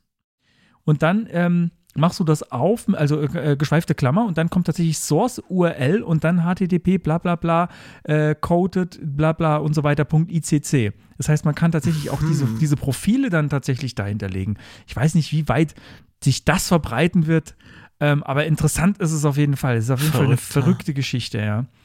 Ähm, Genau, und das, äh, die CSS Color Function, naja, ich habe auch mal bei I Use geschaut. Äh, wie weit ist das verbreitet? naja. ähm, also dazu muss man auch sagen, dieses, ähm, dieses Level 4, Module Level, äh, Color Level Module 4, das ist noch ein Working Draft, soweit ich weiß. Also die sind da noch am Arbeiten. Deswegen ist es auch nicht verwunderlich, dass es noch nicht so verbreitet ist. Und es ist halt interessanterweise nur in Safari. Es gibt es nur in Safari. Es sind wieder die Apple-Leute, die sagen, ja, das muss aber doch farbakkurat sein. könnte ich mir total, könnte ich mir total gut vorstellen, dass die sagen, ja, auf unseren Geräten sieht die Farbe ganz genauso aus, wie wir sie haben wollen, weil unsere Geräte, die sind alle kalibriert und hier auf Farbprofil XY und dann können wir das angeben und bei uns, bei uns passt das dann. Würde mich, es sieht aus wie so ein Alleingang von Apple an der Stelle, so, so ein bisschen. Ähm, zumindest sind das die einzigen, die es bislang unterstützen. Ähm, ja, ich finde es auf jeden Fall ein interessantes Experiment und ich bin gespannt, wann äh, Kartoffelmonitor XY Dell bla bla bla auf ähm, LCH kalibriert wird. Mhm. So. genau, also ich finde es ein mega interessantes Thema, aber ob das Ja, jemals irgendwann, ey, mach meine Häkchen nicht weg. Kampf Der, der, der. Konstantin hakt, der hakt im Trello einfach meine Echt so, Sachen ich, ab. äh, ja, habe ich vorhin schon, weil du es nicht gemacht hast. Ja, ja, es ist, da muss er einfach mal ein bisschen damit leben, mit der Unordnung. okay. Ja, es ist, ist gut, krass, wie man sich wieder, also was für Details da wieder gibt und was halt Wahnsinn. so ein neuer Draft, den du noch nicht kennst, was der wieder aufwirft, eben nicht nur an ein Property, sondern halt irgendwie äh, noch irgendwelche neuen Add-Regeln und, und was weiß ich, also oh, Ich krass. bin mir ganz sicher, dass in diesem, und das ist gar kein so langes Dokument, in diesem CSS Colors Level 4 noch eine Menge Zeug drin ist, was wir noch nicht kennen. Ähm, wo wir auch noch nicht drüber gesprochen haben, was, was irgendwann dann nochmal aufschlagen wird. Was vielleicht auch nie in die Browser finden wird, äh, was ja oft passiert, Mhm. ne? Was, was, was? Du bist dran. Ich bin dran. Gut. ja, und mit, äh, mit Add-Scroll-Timeline, da haben wir auch ähm, tatsächlich jetzt was, was, das ist so fresh, das ist, das dampft quasi noch. Ja. es gibt dazu keinen MDN-Artikel. Piu, piu. Entschuldigung. Okay, ich sehe schon, wir brauchen mehr, mehr Sounds im Soundboard. Ähm, Nee, nee, es ist besser, wenn ich die, wenn ich die selbst mache, weil ansonsten wird es sehr, Okay. sehr, sehr, sehr stressig. äh, In Jitsi gibt jedenfalls, es ja jetzt so gibt, Sounds, ne? Ja. Ähm, und ähm, das ist, das ist, nimmt kein Ende. Also es ist immer so, Okay, oh, äh, wenn einer von meinen Kollegen auf einen von diesen Sounds drückt, von so Reaction-Sounds, also irgendwie so uh, und äh, Applaus und sowas, äh, wenn einer drauf drückt, dann, dann kommen gleich noch fünf hinterher, weil dann kann man nicht mehr aufhören. Und das, da, damit kannst du alles total torpedieren. Ich kann es mal, ah nee, du hörst es jetzt nicht, wir haben ja Jitsi Nee. äh, gemutet, aber ich könnte, ich könnte dir jetzt, da ich könnte dir jetzt sowas schicken. Nee, mach's nicht. Oh Gott. Ich habe hab dich schon, ich hab, ich hab dich schon genug rausgebracht. Äh, ja, sorry. ich weiß gar nicht mehr, wo ich jetzt war. Ich bin fertig. Nächste. nee, also jedenfalls, das ist, das ist noch komplett ähm, frisch. Also bei Chromium in Entwicklung, ähm, aber sonst noch keine Anzeichen, dass sich da bei irgendjemand anderem was tut. Und als ich das gesehen habe, erstmal hab ich mit Scrolltime dann nicht so wirklich was anfangen können. Und dann ist mir aufgefallen, das ist das, was ich mir gewünscht habe in unserer CSS äh, Wünsch dir was Folge, Folge Nummer 11, was ich als Scroll-Hooks bezeichnet habe in Ermangelung eines, eines besseren äh, oder fachgerechteren Begriffs. Ähm, also Scroll-getriggerte Animationen. Darum geht's. Hm, das in Und- CSS? Genau, und bisher nutzt man dafür sowas, äh, für sowas ja Lösungen per JavaScript. Also zum Beispiel, wir haben das gerade jetzt erst wieder auf einer Kundenwebseite, die halt so ähm, Diagramme animiert haben wollten, aber hier eben halt beim Scrollen, da ging es um was Medizinisches, ähm, wollten die vis- visualisiert haben und aktuell nutzt man halt sowas wie eine Library wie GZAP. Das ist, glaube ich, somit die performanteste Library, um so, also um generell Animationen zu machen. Das haben wir auch schon mal eingesetzt bei einem anderen Kunden, wo es um technische Zeichnungen ging, ähm, die da erklärt wurden und mit Explosionszeichnungen und allem möglichen. Ich glaube, ich habe das mal äh, gezeigt, vielleicht erinnerst du dich. Ähm, und das ist so, glaube ich, das, das Ding am Markt. Das äh, funktioniert echt performant und äh, kann richtig coole Dinge machen. Da gibt es auch ein Scroll-Trigger-Plugin und das nutzt man eben genau dafür, um zu sagen, hey, wenn die Seite hier ist oder wenn ich an dem Element vorbeiscrolle, dann passiert das und äh, macht das nur, wenn ich in die Richtung scrolle und beim Rückscrollen nicht mehr und so. Also da kann man richtig coole Sachen mitmachen. Und ähm, mit Add Scroll Timeline kann man das jetzt eben definieren. Also wie Add Animation definiere ich da eine Timeline, was, also was wann Key- passieren Keyframe soll. Animations. Äh, ja, also so wie die, wie die, wie die Keyframe Animations, genau. Ja. Ähm, und dann benutze ich das mit Animation Timeline. Wow. Jetzt, jetzt googelt okay. der Mord. Nee, ich, muss, ich, muss, ich, muss mir das, ich muss mir das mal angucken, weil äh, ich glaube, das ist. es das gibt ist auch einen. CSS-Tricks-Artikel mal wieder, einen guten dafür. Scroll ich auch wieder verlinkt, natürlich in den Shownotes dann. Ähm, und da wird halt gezeigt, was gibt's denn so für Anwendungsfälle, was, für was braucht man das denn? Und ähm, ja, wie gesagt, damals habe ich das mir ja schon gewünscht, habe gesagt, es wäre cool, wenn man da reagieren könnte, wenn man dafür kein JavaScript bräuchte. Und genau das soll jetzt damit kommen. Also ich bin mir noch nicht sicher, wie weit das gehen wird, ob da all meine Wünsche erfüllt werden, äh, so was die, was das angeht, so nur in die Richtung und vielleicht nur einmal reinfliegen oder so. Ähm, aber es sieht schon mal ganz vielversprechend aus. Und äh, außer dem CSS-Tricks-Artikel gibt es noch einen Artikel, ein, oder zwei ausgiebige Artikel sind es sogar ähm, von diesem Jahr von dem Blogger Bramus oder Bramus. Ähm, die kommen auch in die Shownotes und die sind wirklich sehr ausführlich, auch nochmal genau beschrieben, was passiert da und was für Anwendungsfälle gibt, was kann ich damit machen. Und es gibt sogar eine Demo, die ich gefunden habe, die man selber aus, äh, ausprobieren kann. Ähm, aber auch wieder nur, wenn man diese Experimental Web Platform Features, dieses Flag gesetzt hat in den Chrome äh, Tools.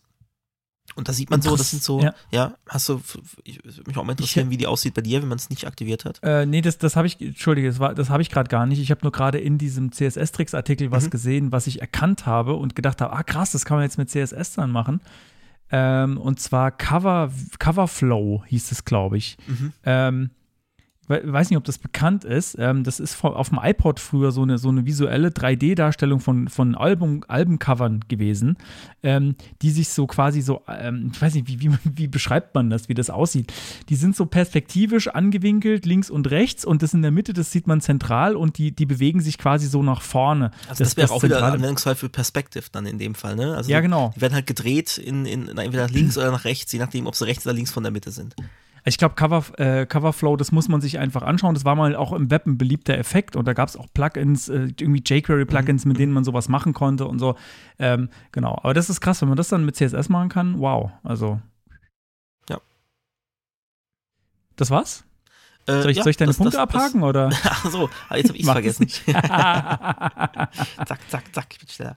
Ja, ich Ähm. muss jetzt hier mal, ich muss jetzt hier mal in meine, ich glaube, ich, äh, nee, das ist jetzt ist wirklich, jetzt ist mir jetzt wirklich peinlich, bin ich schlecht vorbereitet, weil ich muss jetzt äh, an der richtigen Stelle in meinen Browser-Tabs gehen. Moment. Wenn wir jetzt im Stream wären, würde ich sagen, lass doch Siri mal einen Witz erzählen. Ja, lass doch Siri mal einen Witz erzählen. Kriegen wir das genau. noch in den Podcast irgendwie vielleicht? Genau, so, das nächste ist äh, Color Scheme.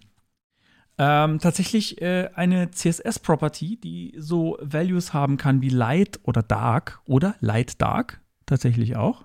Oder verschiedene, wenn es noch andere gibt, aber ich glaube, das ist so der Standard, ist Light und Dark. Ähm, genau, was tut das? Ähm, man kann damit einem Element auf der Seite oder auch der ganzen Seite sagen, ich bin optimiert für Light oder Dark.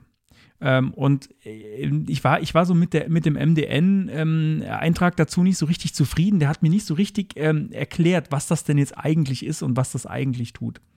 Ähm, deswegen äh, kann ich dazu auf jeden Fall äh, den W3C-Standard empfehlen. Das ist äh, Color, CSS Color Adjust Level 1. Und da steht dann sowas, dass wenn ich zum Beispiel den Fall habe, dass ich verschiedene externe Widgets zum Beispiel, ähm, die, auf die, über die ich jetzt keine Kontrolle habe, auf meiner Seite einbinde, dass ich zum Beispiel die markiere ähm, für Light oder Dark. Also, dass ich vielleicht nicht jetzt die ganze Seite einfärbe in irgendwas, sodass dann, der, dass dann das Betriebssystem und der Browser darauf reagieren können. Ich habe aber, ich muss sagen, ich habe nicht so richtig verstanden, was der Anwendungsfall davon ist und wie das dann auch wirklich, also irgendwie kann dann das Betriebssystem Dinge overrulen oder kann dann sagen, hey, danke für die Info, dann probieren wir es halt irgendwie so. Ähm, richtig zu 100% durchgestiegen bin ich nicht, was für einen Sinn das dann am Ende hat. Vielleicht gibt es aber auch Anwendungsfälle, die mir jetzt, äh, die mir nicht ganz klar sind. Wie gesagt, man kann es auf jeden Fall definieren. Es ist quasi so ein bisschen so äh, ergänzend zu ähm, Prefers Color Scheme Dark oder Prefers Color Scheme Light, womit man ja zum Beispiel Light und Dark Modes von Webseiten umsetzen kann. Das ist ja ähm, auch so, ein, so, ein, äh, so eine Art Media Query. Ähm, äh, wo, der, wo das Betriebssystem an den Browser durchreicht, äh, was für ein Color Scheme gerade eingestellt ist. Also wenn ich mein Betriebssystem Dark, äh, Dark Mode anhabe, dass dann auch der Browser das mitkriegt und nicht meine Seite dementsprechend darauf reagieren lassen kann. Und so kann ich halt eben ähm, Elementen sagen, das ist jetzt optimiert für Light oder Dark oder für beides. Und der Standard wäre wahrscheinlich, ähm, die Seite ist optimiert für beides, glaube ich. Das könnte man setzen. Ähm, aber wie gesagt, äh, auch da, wenn ihr da irgendwie Ideen habt, ähm, was da genau, was da ein cooler Anwendungsfall wäre, ähm, einfach mal in die Kommentare schreiben, würde mich freuen. So, ich hake jetzt auch meine Sachen selbst ab, ja. Ja, wird doch genau. relativ, relativ schnell durchgekommen bisher. Ne? Ach so, Moment, ich kann da vielleicht noch was über Can I Use sagen an der Stelle. Ähm, das ist tatsächlich gar nicht mal so wenig verbreitet. Also alle so Chromium-Browser unterstützen es, kann man sagen. IE, gut, über den reden wir eh nicht mehr. Ähm, und alles, was auf Firefox basiert, kann es nicht. Aber die ganzen Chromium-Sachen, die können es mittlerweile. Also scheint es wichtig zu sein, dass es das irgendwie umgesetzt wird. Naja gut, okay, wenn es äh, einmal in Chromium äh, implementiert ist, dann ist es in allen Chromium-Browsern. also, ja, wobei, ja, ja, gut, Edge, ja, nicht, nicht ganz. Manchmal zieht ja Edge, also Edge braucht halt eine Weile, bis es die Chromium-Version nachgezogen hat. Aber es kommt definitiv. Also das sieht, äh, das sieht aus, als ob, ja, natürlich, ähm, ist natürlich jetzt einfach gesagt, aber äh, ja, gut, ich meine, ich spreche jetzt hier normalerweise nicht über sowas wie QQ-Browser, Baidu-Browser oder KaiOS-Browser, äh, die auch jetzt zum Beispiel bei Can I Use gelistet werden, als wissen wir nicht haben wir nicht, weiß, weiß keiner, ob es supported ist. Ähm, weil die in unserem Markt hier bei uns, ja. wo wir uns aufhalten, eigentlich keine Rolle spielen. Oder UC-Browser, das sind alles so Sachen, die bei uns eigentlich, also in den Statistiken, die ich kenne, tauchen die quasi nicht auf. Von daher, das wollte ich nochmal so generell zu I Use sagen, weil wir reden immer nur von Firefox und Chromium-basierten Browsern und vielleicht noch Safari extra. Ähm, das ist halt die Browserlandschaft, die momentan die Realität ist, da wo ich mich aufhalte. Und ich glaube auch da weitestgehend da, wo du dich aufhältst und du hast vielleicht manchmal noch ein IE mit richtig, dabei. Richtig, ja. Exakt. Jo. Gut, dann kommen wir jetzt schon zum vorletzten Punkt, Mensch. Ja, das noch Angst, das wir, wir, hatten Angst, es artet aus, aber es läuft doch ganz gut.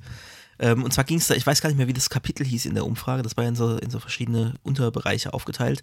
Es ging so irgendwie um Tooling und Frameworks, glaube ich. Und ähm, da waren zwei Sachen, mit denen wir gar nichts anfangen konnten.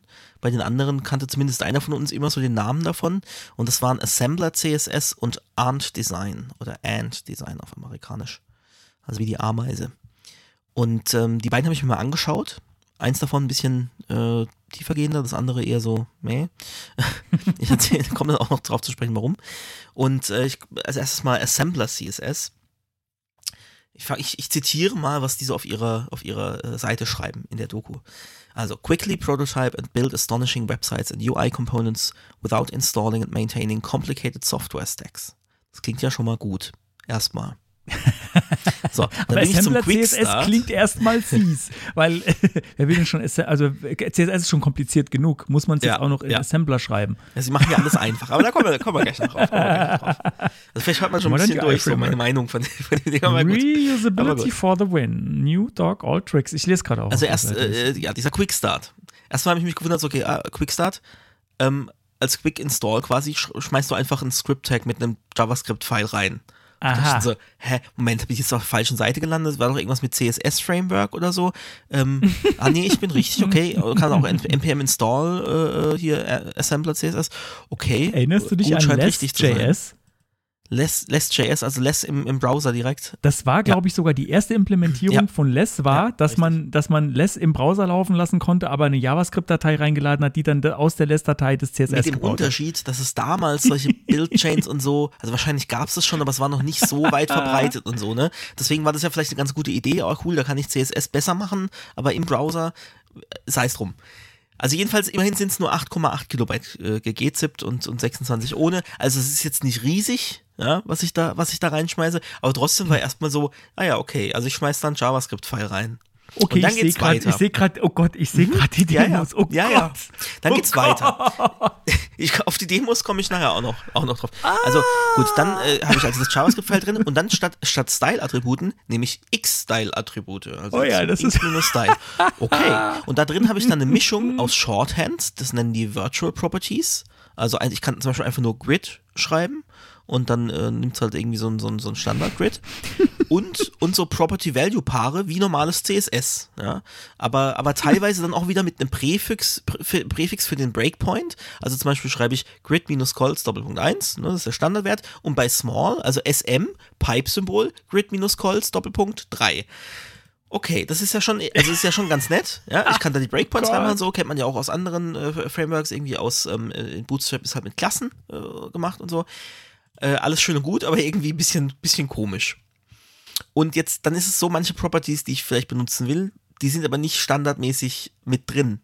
Und woher weiß ich das? Indem ich mir diese Riesenliste in den Docs äh, durchforste und gucke, was da standardmäßig drin ist. Und wenn es nicht drin ist, dann muss ich es erst registrieren und zwar mit, mit magischen Custom Properties. Und zwar schreibe ich dann einfach äh, aufs Root-Element minus minus writing minus mode minus minus register Doppelpunkt true. Und das erkennt dann das Script und dann kann ich in Zukunft Writing Mode einfach als, als Property in diesem X-Style-Attribut benutzen. Und das wird So. dann intern gemappt, wird das Ganze dann, also wenn ich Align-Content da einfach reinschreibe, dann ist das intern ein Align-Content, das sich eine Variable ein, mit einem, äh, also Custom-Property anzieht, minus minus ASM minus Align-Content und dann Ausrufezeichen important. Blazing So. fast. Ich lese noch kurz vor. Blazing Aha. fast. We took advantage of existing modern web technologies and built something that is truly high performant. Wie kann etwas schneller sein als CSS selbst, ja. wenn man es mit JavaScript baut? Ja, ja das komme ich so- noch. Komme ich noch. Ich habe auch noch ein paar Zitate What? aus den, aus den Docs. Also es ist ja auch gemein, also wahrscheinlich da steckt, da steckt ja viel Arbeit dahinter und so, da hat sich jemand richtig Gedanken gemacht und mit Sicherheit ist da, steckt da mehr dahinter, als ich das jetzt, das ist ja voll fies. Da ja. hat Ich jemand Inline-Styles reimplementiert. Ja, also ich, gut, das kannst du bei äh, CSS in JS ja auch sagen, ne? So ein bisschen teilweise. Aber, aber gut, also ich, das ist, das ist voll fies, ja. Ich setze mich an einem Abend hin, überfliege da die Doku und zerreiß es dann, ja. Aber, aber so, ich meine, es ist schon, also bei Vue war es zum Beispiel so, ich setze mich an einem Abend hin, lese die Doku und denke, geil, ich will morgen mein erstes Projekt damit schreiben. Also es gibt auch den anderen Fall. Aber gut, also, mein erster Gedanke war erstmal so, puh. Ich lade also JavaScript rein, um Dinge mit CSS zu vereinfachen. okay, also mal gucken, was, was, was gibt's denn so für Features, so pro Feature, äh, also pro Punkte, die man pro nennen könnte, was spricht denn dafür? Es gibt Mixins, also wie ich es bei, bei SAS äh, kenne, oder ich glaube inzwischen bei Last glaube ich auch. Ähm, dass ich halt einfach Sachen wiederverwerte und dann quasi eine Funktion habe, in die ich Parameter reinjage und entsprechend werden andere äh, CSS-Properties automatisch gesetzt oder befüllt. So, das ist ja, ist ja ganz cool. Und die definiere ich dann mit Minus, Minus, Mixin, Minus und Name des Mixins. Und in diesen X-Style-Property muss ich dann dieses äh, Dächlein-Symbol, ne, dieses. Äh, Aber du schreibst nie selbst CSS irgendwo hin. Nee, ne? das kloppe ich alles in die Style-Tags rein. Beziehungsweise äh, manchmal definiere ich es auch im Root-Tag. Also die Mixins oder, oder Konfiguration. Nee, die Mixins im, im, im, im, per, im, im Root, per Custom Property. Konfiguration an der Library selbst mache ich per Data-Element, äh, per Data-Attribut auf dem Script-Tag, mit das ich. Darf äh, ich eine gemeine Frage stellen? Mhm. Was ist denn mit Hover? Ja, ja, komm, gibt's noch. Das ist Okay, der nächste gut. Punkt. States. Also es gibt States und das ist ähnlich, habe ich gleich erinnert an, an, an View, die Event Modifier, also dass ich irgendwie ähm, bla bla bla Punkt Once oder oder äh, Double Click oder sowas ja äh, mod- modifizieren kann und das ist auch eine ähnliche Notation. Also ich mache dann halt ähm, mein Property und dann Punkt Focus oder Punkt Hover. Punkt Disable, Punkt Visible. Also es sind alles so, es ist so Syn Syntactic Sugar halt einfach. Ja? Ähm, dass ich halt nicht, ich mache keine Regel mit, bei Hover ist es dann so das Property, sondern ich definiere es normal und definiere es mit Punkt Hover. Okay, gut. Also das ist so, das führen die so an als ihre, als ihre Pro-Features. Ähm, also jetzt bisher noch nichts, wo ich jetzt dachte, ja geil, das kann man ja ohne das gar nicht. Also äh, das kann ja irgendwie eine andere Präprozessorsprache oder sowas, kann das nicht. Ja? Also es verlagert im Endeffekt einfach alles auf die Client-Seite. Wo ich mich dann, wie du gerade eben auch frage, ja, wie, wie ist es denn mit der Performance? Ja, also erstmal bin ich davon abhängig, wie performant das Gerät das ausführt und so. Also bei meinem Laptop hier würde ich nicht die Hand ins Feuer legen, aber anderes Thema.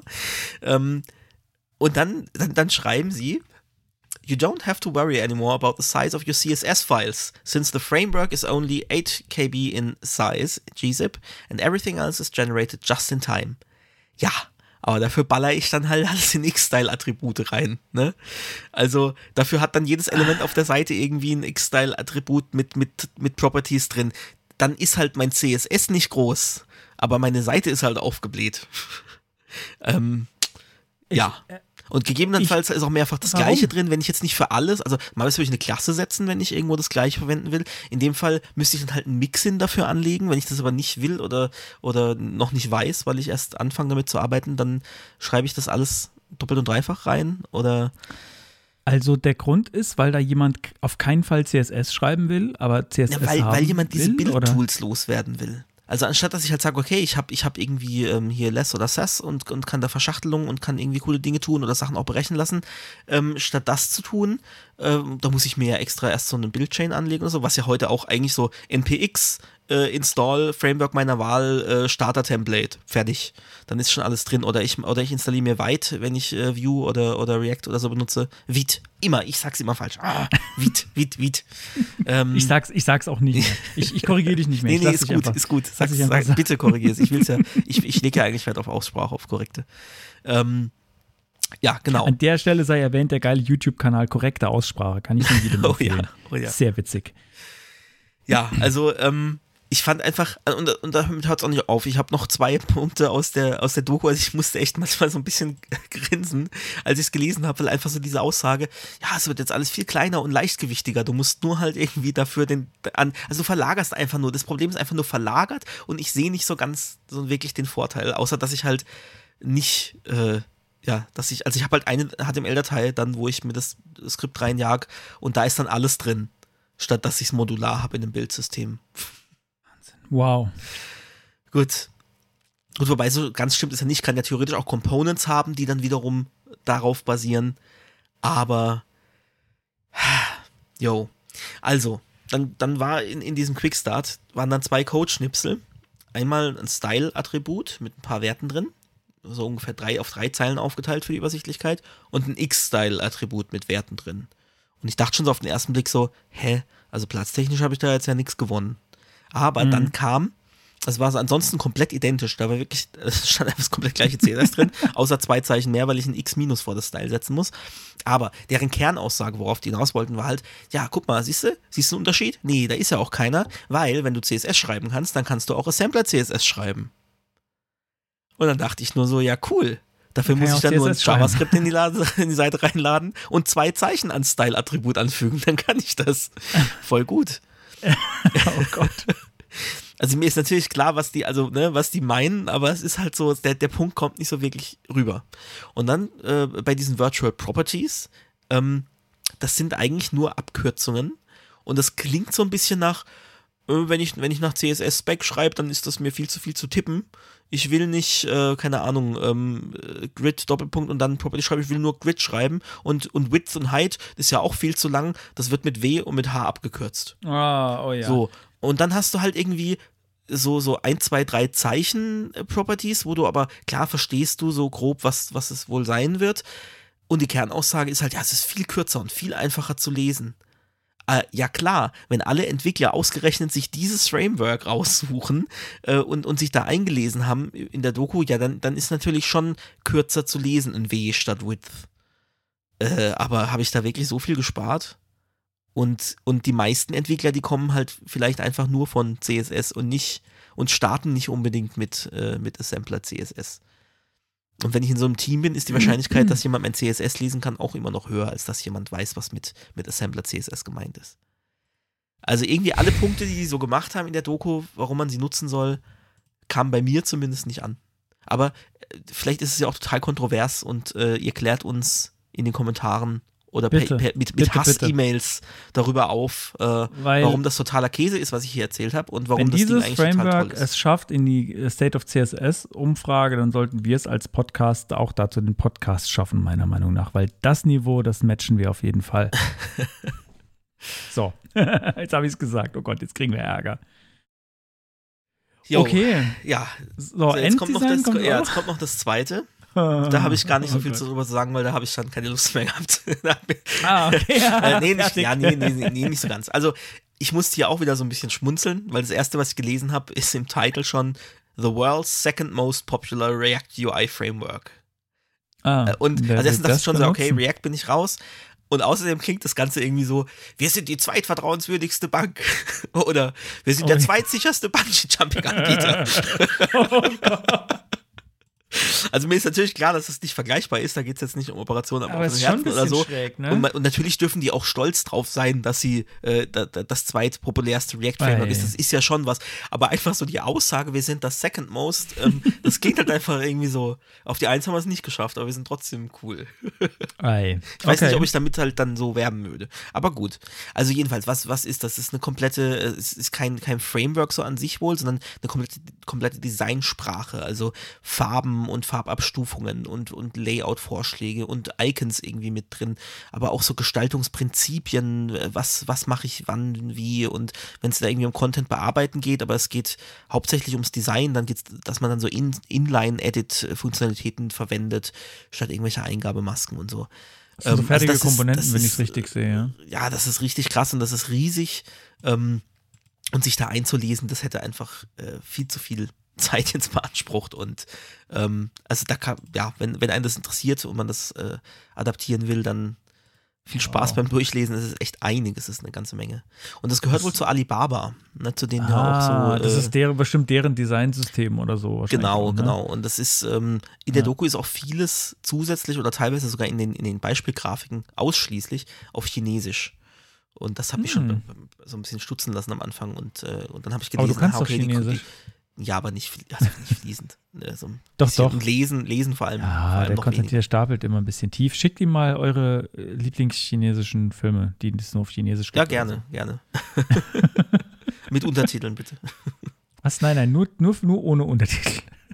Oje, oje. Weil der Konstantin, der kann sehr gut Chinesisch, aber er Ach, möchte es ah. nicht sagen. Ni hao. Ja. Oder so.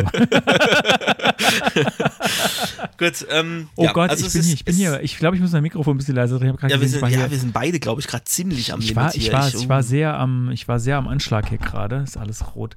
Ähm, okay. Du durch mit Under Ähm. Sing. Auf jeden Fall, aber das finde ich auf jeden Fall interessant, weil ähm, das ist äh, von einer Bude, die groß ist und äh, die man kennt, zumindest wenn man Mhm. sich so ein bisschen mit dem asiatischen Raum beschäftigt mal. Ähm, von daher, ich finde es immer cool, wenn es mal was gibt, was nicht irgendwie äh, ursprünglich aus USA ist oder Mhm. aus Ja, ja, äh. England oder so, keine Ahnung, Europa, sondern mal irgendwie, hey, wir haben hier ein geiles Designsystem gebaut das ist, und hier, das ist aus Asien einfach. Und es sieht auch, ich sieht auch echt, echt schick aus. Also, ähm, ja, wie hab's gesagt, ich habe mich noch kein nicht zu, zu Accessibility Audit gemacht, beschäftigt, aber ähm, ja, ja, kann gut, man das sich die bestimmt mal angucken. Frage, ja. Ja, es ist, das ist natürlich immer nur eine von vielen Fragen, ne? Aber äh, Ja, genau, also das ist das, was es ich komplette, komplette Components auch dann schon vorgefertigt und so. Ja, genau, also habe ich hab gerade kurz reingeguckt, habe gesehen, da gibt es sehr, sehr, sehr viele Components. Mhm. Es ist quasi so wie äh, ein großes Bootstrap, sage ich mal. Ja. Nur mit noch viel mehr äh, Gedanken in die Details, glaube ich. Mit noch viel mehr Gedanken. Genau. So, Gut. dann kommen wir zum letzten, glaube ich. Ja. Ähm, und das ist Add Property. Und äh, das kannten wir auch beide nicht. Und ich sag dir auch warum. Das ist nämlich für Houdini. Mhm, mhm. Und deswegen ist es vielleicht auch gar nicht so wichtig, dass ihr das kennt. Folge sag ich 6. jetzt- Sage ich jetzt mal so, so gemein. Äh, und auch äh, in der MDN steht sofort direkt äh, gelbe Box Experimental. This is a experimental uh, technology. Check the browser compatibility table carefully before using this in production. Also Production kann ich auf jeden Fall nicht empfehlen. Und äh, Add Property in CSS ist eine, eine Möglichkeit, ähm, CSS-Properties in CSS zu definieren. Klingt das jetzt irgendwie komisch? Also man schreibt irgendwie Add Property, dann kommt minus minus Property Name ähm, und dann geht äh, geschweifte Klammer auf und dann äh, die Syntax, also wie heißt das Ding? Dann steht da, äh, ob es vererbt, äh, äh, ob, es, ob es erbt oder nicht äh, und was der Initial Value ist. Und ich weiß gar nicht, ob ich noch tiefer drauf eingehen möchte. Es ist wie gesagt für Houdini, dass man selbst eigene ähm, CSS-Properties definieren kann. Und das macht man ja in Houdini meines Wissens nach dann mit, mit JavaScript, ähm, wo dann irgendwie definiert wird, wie verhält denn sich das und was macht denn das eigentlich ganz genau. Und da geht man auf diese Ja. ganz tiefen Browser-APIs. Wobei, du kannst in Houdini, Houdini Sachen machen mit, mit JavaScript, aber teilweise ja auch im CSS. Und das ist eben das Add Property. Damit definierst du wirklich im Style Sheet äh, bestimmte Eigenschaften von so einem Custom Property. Du kannst Genau, es vielleicht aber- nochmal mit JavaScript aufbauen, gerade wenn dann irgendwie tatsächlich Berechnungen oder sowas dann stattfinden, wenn du irgendeine krasse CSS-Funktion damit irgendwie schreiben willst. Genau, so. was ich nämlich jetzt da nicht gesehen habe, ist, dass man wirklich ähm, äh, bestimmte, also ja, ich kann hier meine, meine Property definieren, aber die tut ja erstmal noch nichts. Ja, und das kann ich meines Wissens nach nicht in CSS machen, der, in der Property beschreiben, was sie tut, sondern das muss ja irgendwie extern mit irgendwelcher Houdini-Magie gemacht werden. Auf jeden Fall kann man sie damit definieren. Ähm, viel mehr steht bei der MDN auch nicht. Äh, viel Spaß damit. so, gibt einen Aber wir Luftballon haben es dazu. erwähnt. Wir haben es erwähnt, ist nichts, womit ich mich jetzt groß beschäftigen werde. Ähm, die Houdini, die verrückten Houdini-Sachen, das sollen, das soll, äh, keine Ahnung, wie heißt er. Das soll Harry, das soll Harry einfach machen. Nachdem man den Wagen schon mal vorgefahren hat. yeah. So. Ähm, Tja, dann haben wir jetzt noch was, noch zwei in Klammern, ne? Ähm, wo wir gesagt haben, äh, da haben wir schon so, ja. ja nur auf die Folgen ja, verweisen. Genau, Da ja. haben wir gesagt, ähm, die, die haben wir schon mal besprochen, aber wir haben schon wieder selber so die Details vergessen. Aber es führt jetzt auch zu weit, das jetzt nochmal durchzukommen, weil wir haben die, glaube ich, sogar relativ detailliert besprochen. Und zwar die CSS Masks in Folge 11. Allerdings ging es da um Mask Image speziell. Genau. Es gibt nämlich nochmal Masks eben, die mit Shapes definiert werden. Und das war nämlich unser zweiter Punkt, CSS Shapes in Folge 21, wo ich dann wirklich ähm, äh, Kreise oder Polygone definieren kann ähm, mit, mit teilweise mit SVG Markup äh, so, oder äh, Notation. Und der Vollständigkeit halber sei noch genannt, es gibt eine ganze Menge Mask-Eigenschaften. Also Mask Clip, Mhm. Mask Composite, Mask Image, Mask Mode, Mask Origin, Mask Position, Mask Repeat und Mask Size. Also da geht einiges ab. Da könnte man eigentlich auch wahrscheinlich eine komplette Sendung zu machen, zu den, zu den ganzen Mask-Geschichten. Ähm, aber wir hatten damals nur Mask Image, genau, das wollte ich eigentlich nur noch erwähnen, ja. Genau, also äh, wer das, interessiert, Folge 11 und Folge 21. Genau, CSS Shapes wäre dann äh, die sieben Technik offenbar. Ja, oh, Mensch, äh, wir sind richtig Ja, der war schnell. richtig flott heute, oder? Kann sich keiner beschweren. Naja, doch die Leute, die gern lange Folgen haben. Stimmt. Jetzt kommen Aber die, wir sind jetzt noch- die zu kurz. Wir sind noch nicht fertig. Wir können ja auch, Nee, wir können ja nee, einfach wer noch einen passiert. machen. Wir können noch einen Lava-Block machen. Aber sollen wir denn zum, zur nächsten Kategorie Ja, bitte, ich bitte darum. Das Geil-Teil.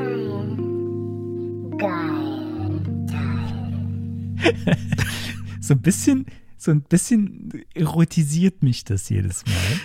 Und das, das Komische daran ist, dass ich das selbst eingesprochen habe. Ja, was, was sagt das jetzt über dich aus, Moritz? Äh, Ja, ich muss ja sagen, ich, ich, dass ich auf Chipmunks stehe. Wenn du in deinen Spiegel blickst. Nein, nein, nein, nein, nein, nein, nein, nein, nein, nein, nein, nein, nein.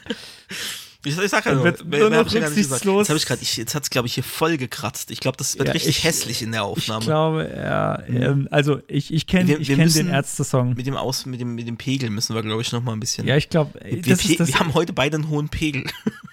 Wenn man das so auch. sagen kann. ähm, ja, nee, äh, ich glaube einfach, ich stehe auf Chipmunks, damit ist es erklärt. Weil das ist ja, Die- die also das ist äh, ja nicht mein, ich also das ist ja, das ist, was, wieso? Weil das so klingt wie ein Chipmunk und dieser F der Effekt Ach so, ach so. Okay, ich dachte, es wäre. Ich habe irgendwie noch perverser um Ecken gedacht. Irgendwie. Nein! Ah, also meine Güte, okay, gut. Man muss echt aufpassen, was man hier sagt in diesem Podcast, muss ich hier mal sagen. Also, falls ihr mal zu Gast seid, Vorsicht. Nein, natürlich nicht. Wir, äh, wir freuen uns immer über Chipmunk-Freunde in diesem Podcast und innen. So, wir haben aber ja noch einen Geilteil. Wir sind schon, Ja. wir kommen schon ins Labern. Das ist sehr gut. Ähm, und zwar ähm, ist, ist Folgendes passiert auf Twitter. Ähm, ich habe, das muss, ich- warte, das muss ich jetzt gerade noch mal kurz nachschlagen. Was? Ähm, was geschah oder was zuvor geschah? Ähm, Chris Heilmann, äh, der auch schon in dieser Sendung war, ähm, hatte was getwittert über GitHub Copilot. Ähm, und über interessante Analysen und so. Und dann habe ich bei Copilot äh, kommt man nicht einfach so rein, da kannst du nicht einfach so mitmachen, das darfst nicht einfach benutzen, sondern da muss man sich bewerben sozusagen. Da auf GitHub musst du dann einen Knopf drücken, nee, copilot.github.com. Ähm, da kann man sich quasi äh, dafür bewerben ähm, und äh, erst wenn die sagen, ja, du bist dabei, dann, äh, dann kann man das ausprobieren. So, was ist Git, was ist GitHub Copilot überhaupt? Ähm, also es wird beworben mit Your AI Pair Programmer ähm, und ich habe es heute, äh, gestern, gestern und heute mal ein bisschen kurz ausprobiert und ich fand es beeindruckend, was es tut, aber ich habe auch eigentlich nur bestehenden Code editiert. Das ist wahrscheinlich, wenn man die Demos sich so anguckt, noch viel mächtiger, wenn man gerade wirklich was Neues schreibt. Ähm, weil äh, das anhand von Kommentaren versucht schon zu erkennen, was will man denn eigentlich da schreiben und dann anhand von der ersten Zeile Code sagt, hm, vielleicht möchtest du diesen Block hier haben, weil das gibt es vielleicht woanders schon so. Ähm, und wie funktioniert das? Ähm, die haben mit, äh, mit einem Machine Learning Framework ähm, ihren ganzen GitHub-Code analysiert und versuchen anhand dessen, was auf GitHub schon ist, dir Vorschläge zu machen, was du vielleicht machen möchtest.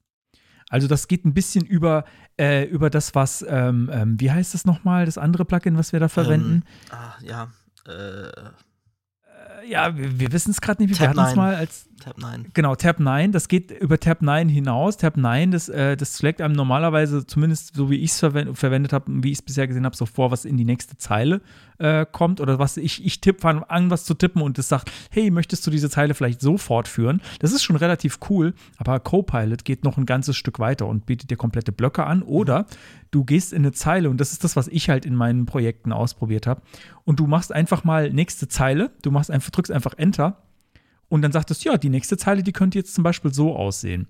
Ähm, und was ich Wie da gut jetzt, sind die äh, Vorschläge? das fand ich beängstigend. Also nicht an jeder Stelle, aber die erste Stelle, an der ich es ausprobiert habe, war ich gleich sehr beeindruckt. Ähm, und das erste, was ich ausprobiert habe, war, ähm, ich war nämlich gerade auf meiner eigenen, äh, am, am Code meiner eigenen äh, Webseite. Ich muss immer, ich denke immer Homepage und zwinge mich dann Website zu sagen. ähm, und zwar in einem Gulp-File, ähm, in dem ich äh, Bildoptimierung unter anderem mache. Ich habe einen Task zur Bildoptimierung da drin. Und zwar in diesem Fall ist es dieses ImageMin äh, Gulp Plugin, glaube ich.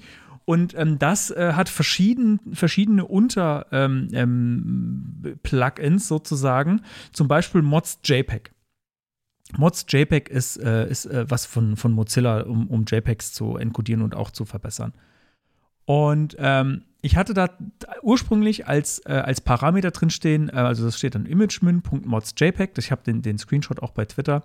Ähm, und da stehen dann halt Parameter drin, um dieses, um dieses Plugin zu, zu, äh, zu ja, einzustellen, zu, zu konfigurieren. Und da stand schon drin Progressive Doppelpunkt True. Und dann habe ich mir gedacht, hm, jetzt gucke ich mal, was der mir vorschlägt. Hab Komma hinten dran geschrieben und bin in die nächste Zeile und er hat mir vorgeschlagen Quality 75. und ich dachte so, Moment mal, gibt's das wirklich? Und dann habe ich in der Doku nachgeschaut von Mods JPEG und ja, es gibt ein Quality Setting, das von 0 bis 100 geht. Das heißt, er hat erkannt, was ich da gerade mache, dass ich in irgendeinem anderen Projekt ist das halt eben auch definiert und irgendwie konfiguriert. Und da haben sie offenbar Quality 75 hingeschrieben. Und er hat wirklich erkannt, wo bin ich da gerade, was ist jetzt der nächste, der nächste sinnvolle Schritt. Ich habe es dann nicht eingebaut, weil ich das nicht, ich will keine 75er Qualität, ich will immer 100er Qualität und das brauche ich nicht, äh, nicht optimieren, aber das fand ich extrem beeindruckend, weil das genau wusste, was ich gerade tue für diese Stelle. Und ich hätte da nichts, ich hätte einfach nur dann Tab drücken müssen, hätte ich Quality 75 da gehabt. Das ist schon krass. Verrückt, echt, ja. Also, ich glaube, da kommt was. Irgendwann müssen wir gar nicht mehr, müssen wir gar nicht mehr selber. Dann sagst du einfach so, ich möchte das und Ja, aber zum Beispiel, und ich hätte, ich hätte gern mitreden wollen. Ich habe schon mehrere Diskussionen über GitHub Copilot bei Twitter so ein bisschen mitverfolgt, ähm, wo dann auch Leute gesagt haben, ähm, das ist sehr unsicherer Code teilweise, der da rauskommt. Mhm. Und naja, was soll es denn vorschlagen? Es lernt halt aus GitHub und auf GitHub sind nicht nur perfekte Sachen. Ne, da ist, Ja, da ich ist wollte jeder gerade sagen, was, was sagt das dann über die Codebasis, die da herangezogen wurde? Also anscheinend ist sehr viel unsicherer Code unterwegs, ne? Aber so ist es halt. Ja, das ist einfach die Realität, glaube ich. Dass nicht jeder alles so 100% an Security denkt, sondern ich meine, das sind ja aber auch Spaßprojekte und alles Mögliche. Ja? Auf GitHub erhebt ja nicht den Anspruch, dass die Projekte, die dort sind, ähm, irgendwelchen Qualitätsrichtlinien genügen. Da ist einfach alles. Ja, klar. Und äh, ich weiß jetzt nicht, die werden bestimmt auch Private-Projekte vielleicht mit völlig kaputtem Code ähm, durchsucht haben, weil den Code haben sie ja, das machen sie ja. Also ich kann auf jeden Fall nur empfehlen, ähm, das mal auszuprobieren. Ich fand es äh, sehr spannend und ich bin gespannt, wenn ich mal irgendwie was Neues baue und jetzt nicht nur alten Code editiere, so wie ich das jetzt halt quasi, quasi ausprobiert habe, ähm, was mir das dann vorschlägt. Und ich glaube, die Vorschläge sind mit Vorsicht zu genießen. Ähm, aber ich war da zum Beispiel auch ähm, in JavaScript in, in einem Promise drin, das dann mir gesagt hat, ja, äh, da hat er mir vorgeschlagen, ich soll mal if success true machen und so. Ähm, Was dann auch, wo er auch, wo ich auch sofort ich gesehen habe, ja, das hat jetzt gemerkt, in was für einem Kontext befinde ich mich da. Und das hat, hätte, hat auch sehr gut gepasst. In CSS war war es ein bisschen fragwürdig, weil das ähm, an, an, an bestimmten Stellen, die ich ausprobiert habe, fand ich es gut und an anderen Stellen fand ich es dann irgendwie merkwürdig, aber es ist einfach logisch, weil, weil bestimmte Sachen treten halt so in anderem Code auf. Aber zum Beispiel, ich habe halt Position Absolute hingeschrieben und habe mir gedacht, ich würde jetzt erwarten, dass da jetzt ähm, Werte für Top, Right, äh, Bottom, Left kommen, weil das so der Klassiker ist, dass man das danach schreibt. Und es kam auch tatsächlich Top und Left, glaube ich, und danach kam aber Width und Height. Und da dachte ich, okay, aber äh, immerhin, also das ist ja schon mal was, ne? Und ähm, ich hätte einfach, ich kann, ich kann quasi programmieren, in Anführungsstrichen, indem ich einfach sage, Enter, Tab, Enter, Tab, Enter, Tab, Enter, Tab. Man könnte vielleicht mal ein Kunstprojekt machen, wo man einfach ähm, einen beliebigen Code hinschreibt und dann einfach ewig nur Enter, Tab äh, drückt und dann könnten ein schaut. zweites Style-Sheet anlegen, das man um, äh, umschalten kann auf unserer Seite und das lassen wir komplett von der AI generieren. Genau, genau, das, das ist eine gute Idee. Genau. Ähm, aber ich fand's, also wirklich, es ist, die sagen auch, die heißt auch noch Technical Preview, ähm, die sagen auch nicht, dass das irgendwie final ist oder was, aber es ist ein sehr interessantes Experiment, was ich auf jeden Fall nur empfehlen kann, dass man sich einfach, einfach mal äh, da einschreibt, sozusagen einfach mal anmeldet und dann mal guckt, ob man freigeschaltet wird und dann, wie gesagt, mit Vorsicht genießen, aber ich glaube, das könnte echt ein großes Ding werden. You heard it here 20, 7th oder so. Ich habe keine Ahnung, das ist ja nicht so neu, das ist ja das nee, Problem. Nee, ähm, aber es ist für mich neu, dass ich damit mhm. rumspielen kann, deswegen bin ich ziemlich excited gerade äh, darüber. Und ich glaube, and man verkauft da auch seine Seele und, und Kinder und alles, weil man muss sich dann explizit in, das ist übrigens, ah, habe ich gar nicht erklärt, wie das dann funktioniert. Das ist ein VS Code Plugin. Ich weiß nicht, ob es für andere IDEs auch Plugins gibt. Ähm, auf jeden Fall ein VS Code Plugin, klar, das ist natürlich die gleiche, äh, die gleiche Schmiede, schmeckt ja auch Microsoft dahinter. Und man muss sich explizit in Microsoft nochmal anmelden für Copilot. Mhm. Äh, und auch man muss bestimmte Bedingungen äh, zusagen, dass man, dass die irgendwie passen und so. Also ich glaube, da wird dann wahrscheinlich irgendwie der Code auch irgendwie verwendet, um wieder das Ding weiterlernen zu lassen und so. Ah, ein, ein Detail habe ich noch vergessen. Ähm, es gibt auch, man kann auch, ähm, es gibt nicht nur einen Vorschlag unter Umständen, sondern mehrere und die kann man dann auch noch durchschalten. Also du kannst sagen, oh, mit dem Vorschlag war ich nicht zufrieden, ähm, kannst durchschalten und dann gibt es auch noch so ein File, wo ich nicht mehr weiß, was für eine File-Extension das hatte, ähm, wo man sagen kann, ähm, das ist meine präferierte Lösung. Du kannst das Ding auch explizit lernen lassen. Das ist das, was ich will an dieser Stelle.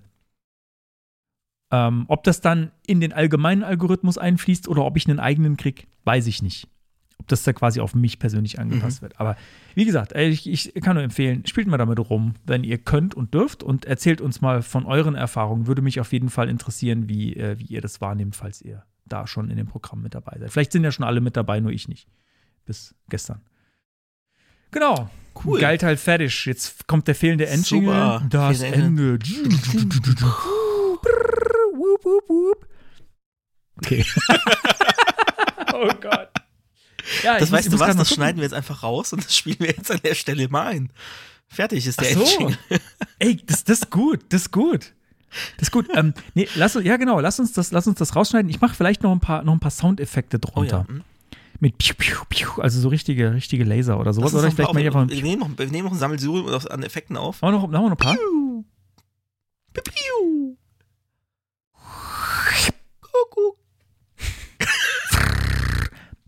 Bing. Okay, gut. Okay, ich glaube, wir haben, wir haben jetzt genug So, ja, zusammen. Jetzt, jetzt wisst ihr, jetzt ist vorbei, ne? Ja, ihr habt schon gemerkt. Das war, das war der Endjingle. Ja, cool, dann haben wir endlich einen. Das ist doch schön. Ja, stimmt. Das ist, eigentlich, das ist eigentlich eine super Idee, weil wir haben schon so oft gesagt, Mensch, wir bräuchten einen und haben dann irgendwelche komischen Geräusche gemacht. Eigentlich eine super Idee, einen da draus zu machen. Jetzt bräuchten wir noch einen Lass uns, Algorithmus, lass der das uns jedes so, Mal so gemeinsam. Also du, äh, du, du machst was, ich lege noch ein bisschen was drüber, du legst was drüber und das. ja, so ein und dann, bisschen ja, hin und her, so, so ein bisschen, äh, noch ein bisschen, ähm, äh, ein bisschen mehr so. Das Ende, das, nö, das Ende. Gelände. Genau. Ja, komm, jetzt reicht's. Okay, ich glaube, jetzt Reicht's- ist, reicht's ist durch. Ist, ist durch, oder? Ist durch, ist, äh, ist So. durch. Gut. Ja, ich habe ja vorhin schon gesagt, ich äh, zur Verabschiedung werde ich nochmal so ein bisschen äh, anstacheln. Also was, was hat euch davon am meisten interessiert? Und äh, wozu hättet ihr gerne eine eigene Folge, eine ganze oder, oder zumindest mal ein bisschen mehr Tiefe? Vielleicht können wir auch irgendwie so zwei, drei Sachen zusammenfassen, die wir nochmal in, in Tiefe durchgehen, statt zehn. Ähm, genau, schreibt's Außer äh, in die außer, außer Houdini. Schreibt's in die Kommentare ähm, oder auf diversen anderen Kanälen, die wir im, in der Retro schon abgefrühstückt haben. Also würde mich echt inter- interessieren, was, was, was euch denn so ähm, thematisch noch interessiert. Also die OnlyFans-Kommentare, die lesen wir bevorzugt. Nein, Natürlich. Genau. Und dann machen wir Genau. da vielleicht nochmal eine, eine ganze Folge draus. Mensch, das war wieder ein Spaß. Also zumindest für uns.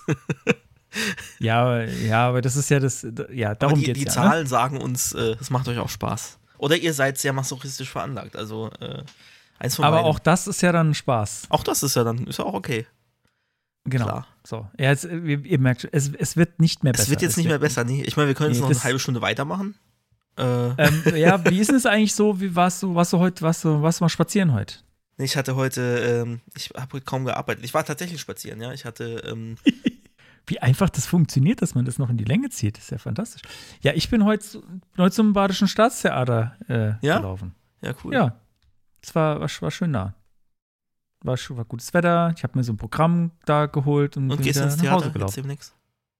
Ja, nee, demnächst jetzt nicht. Das habe ich mehr so, das habe ich mehr so für, für die Zukunft irgendwann. Cool, schön. Ja, man, ja, schön. Weißt du, was ich jetzt mache? Ist einfach aufs Knöpfchen gedrückt.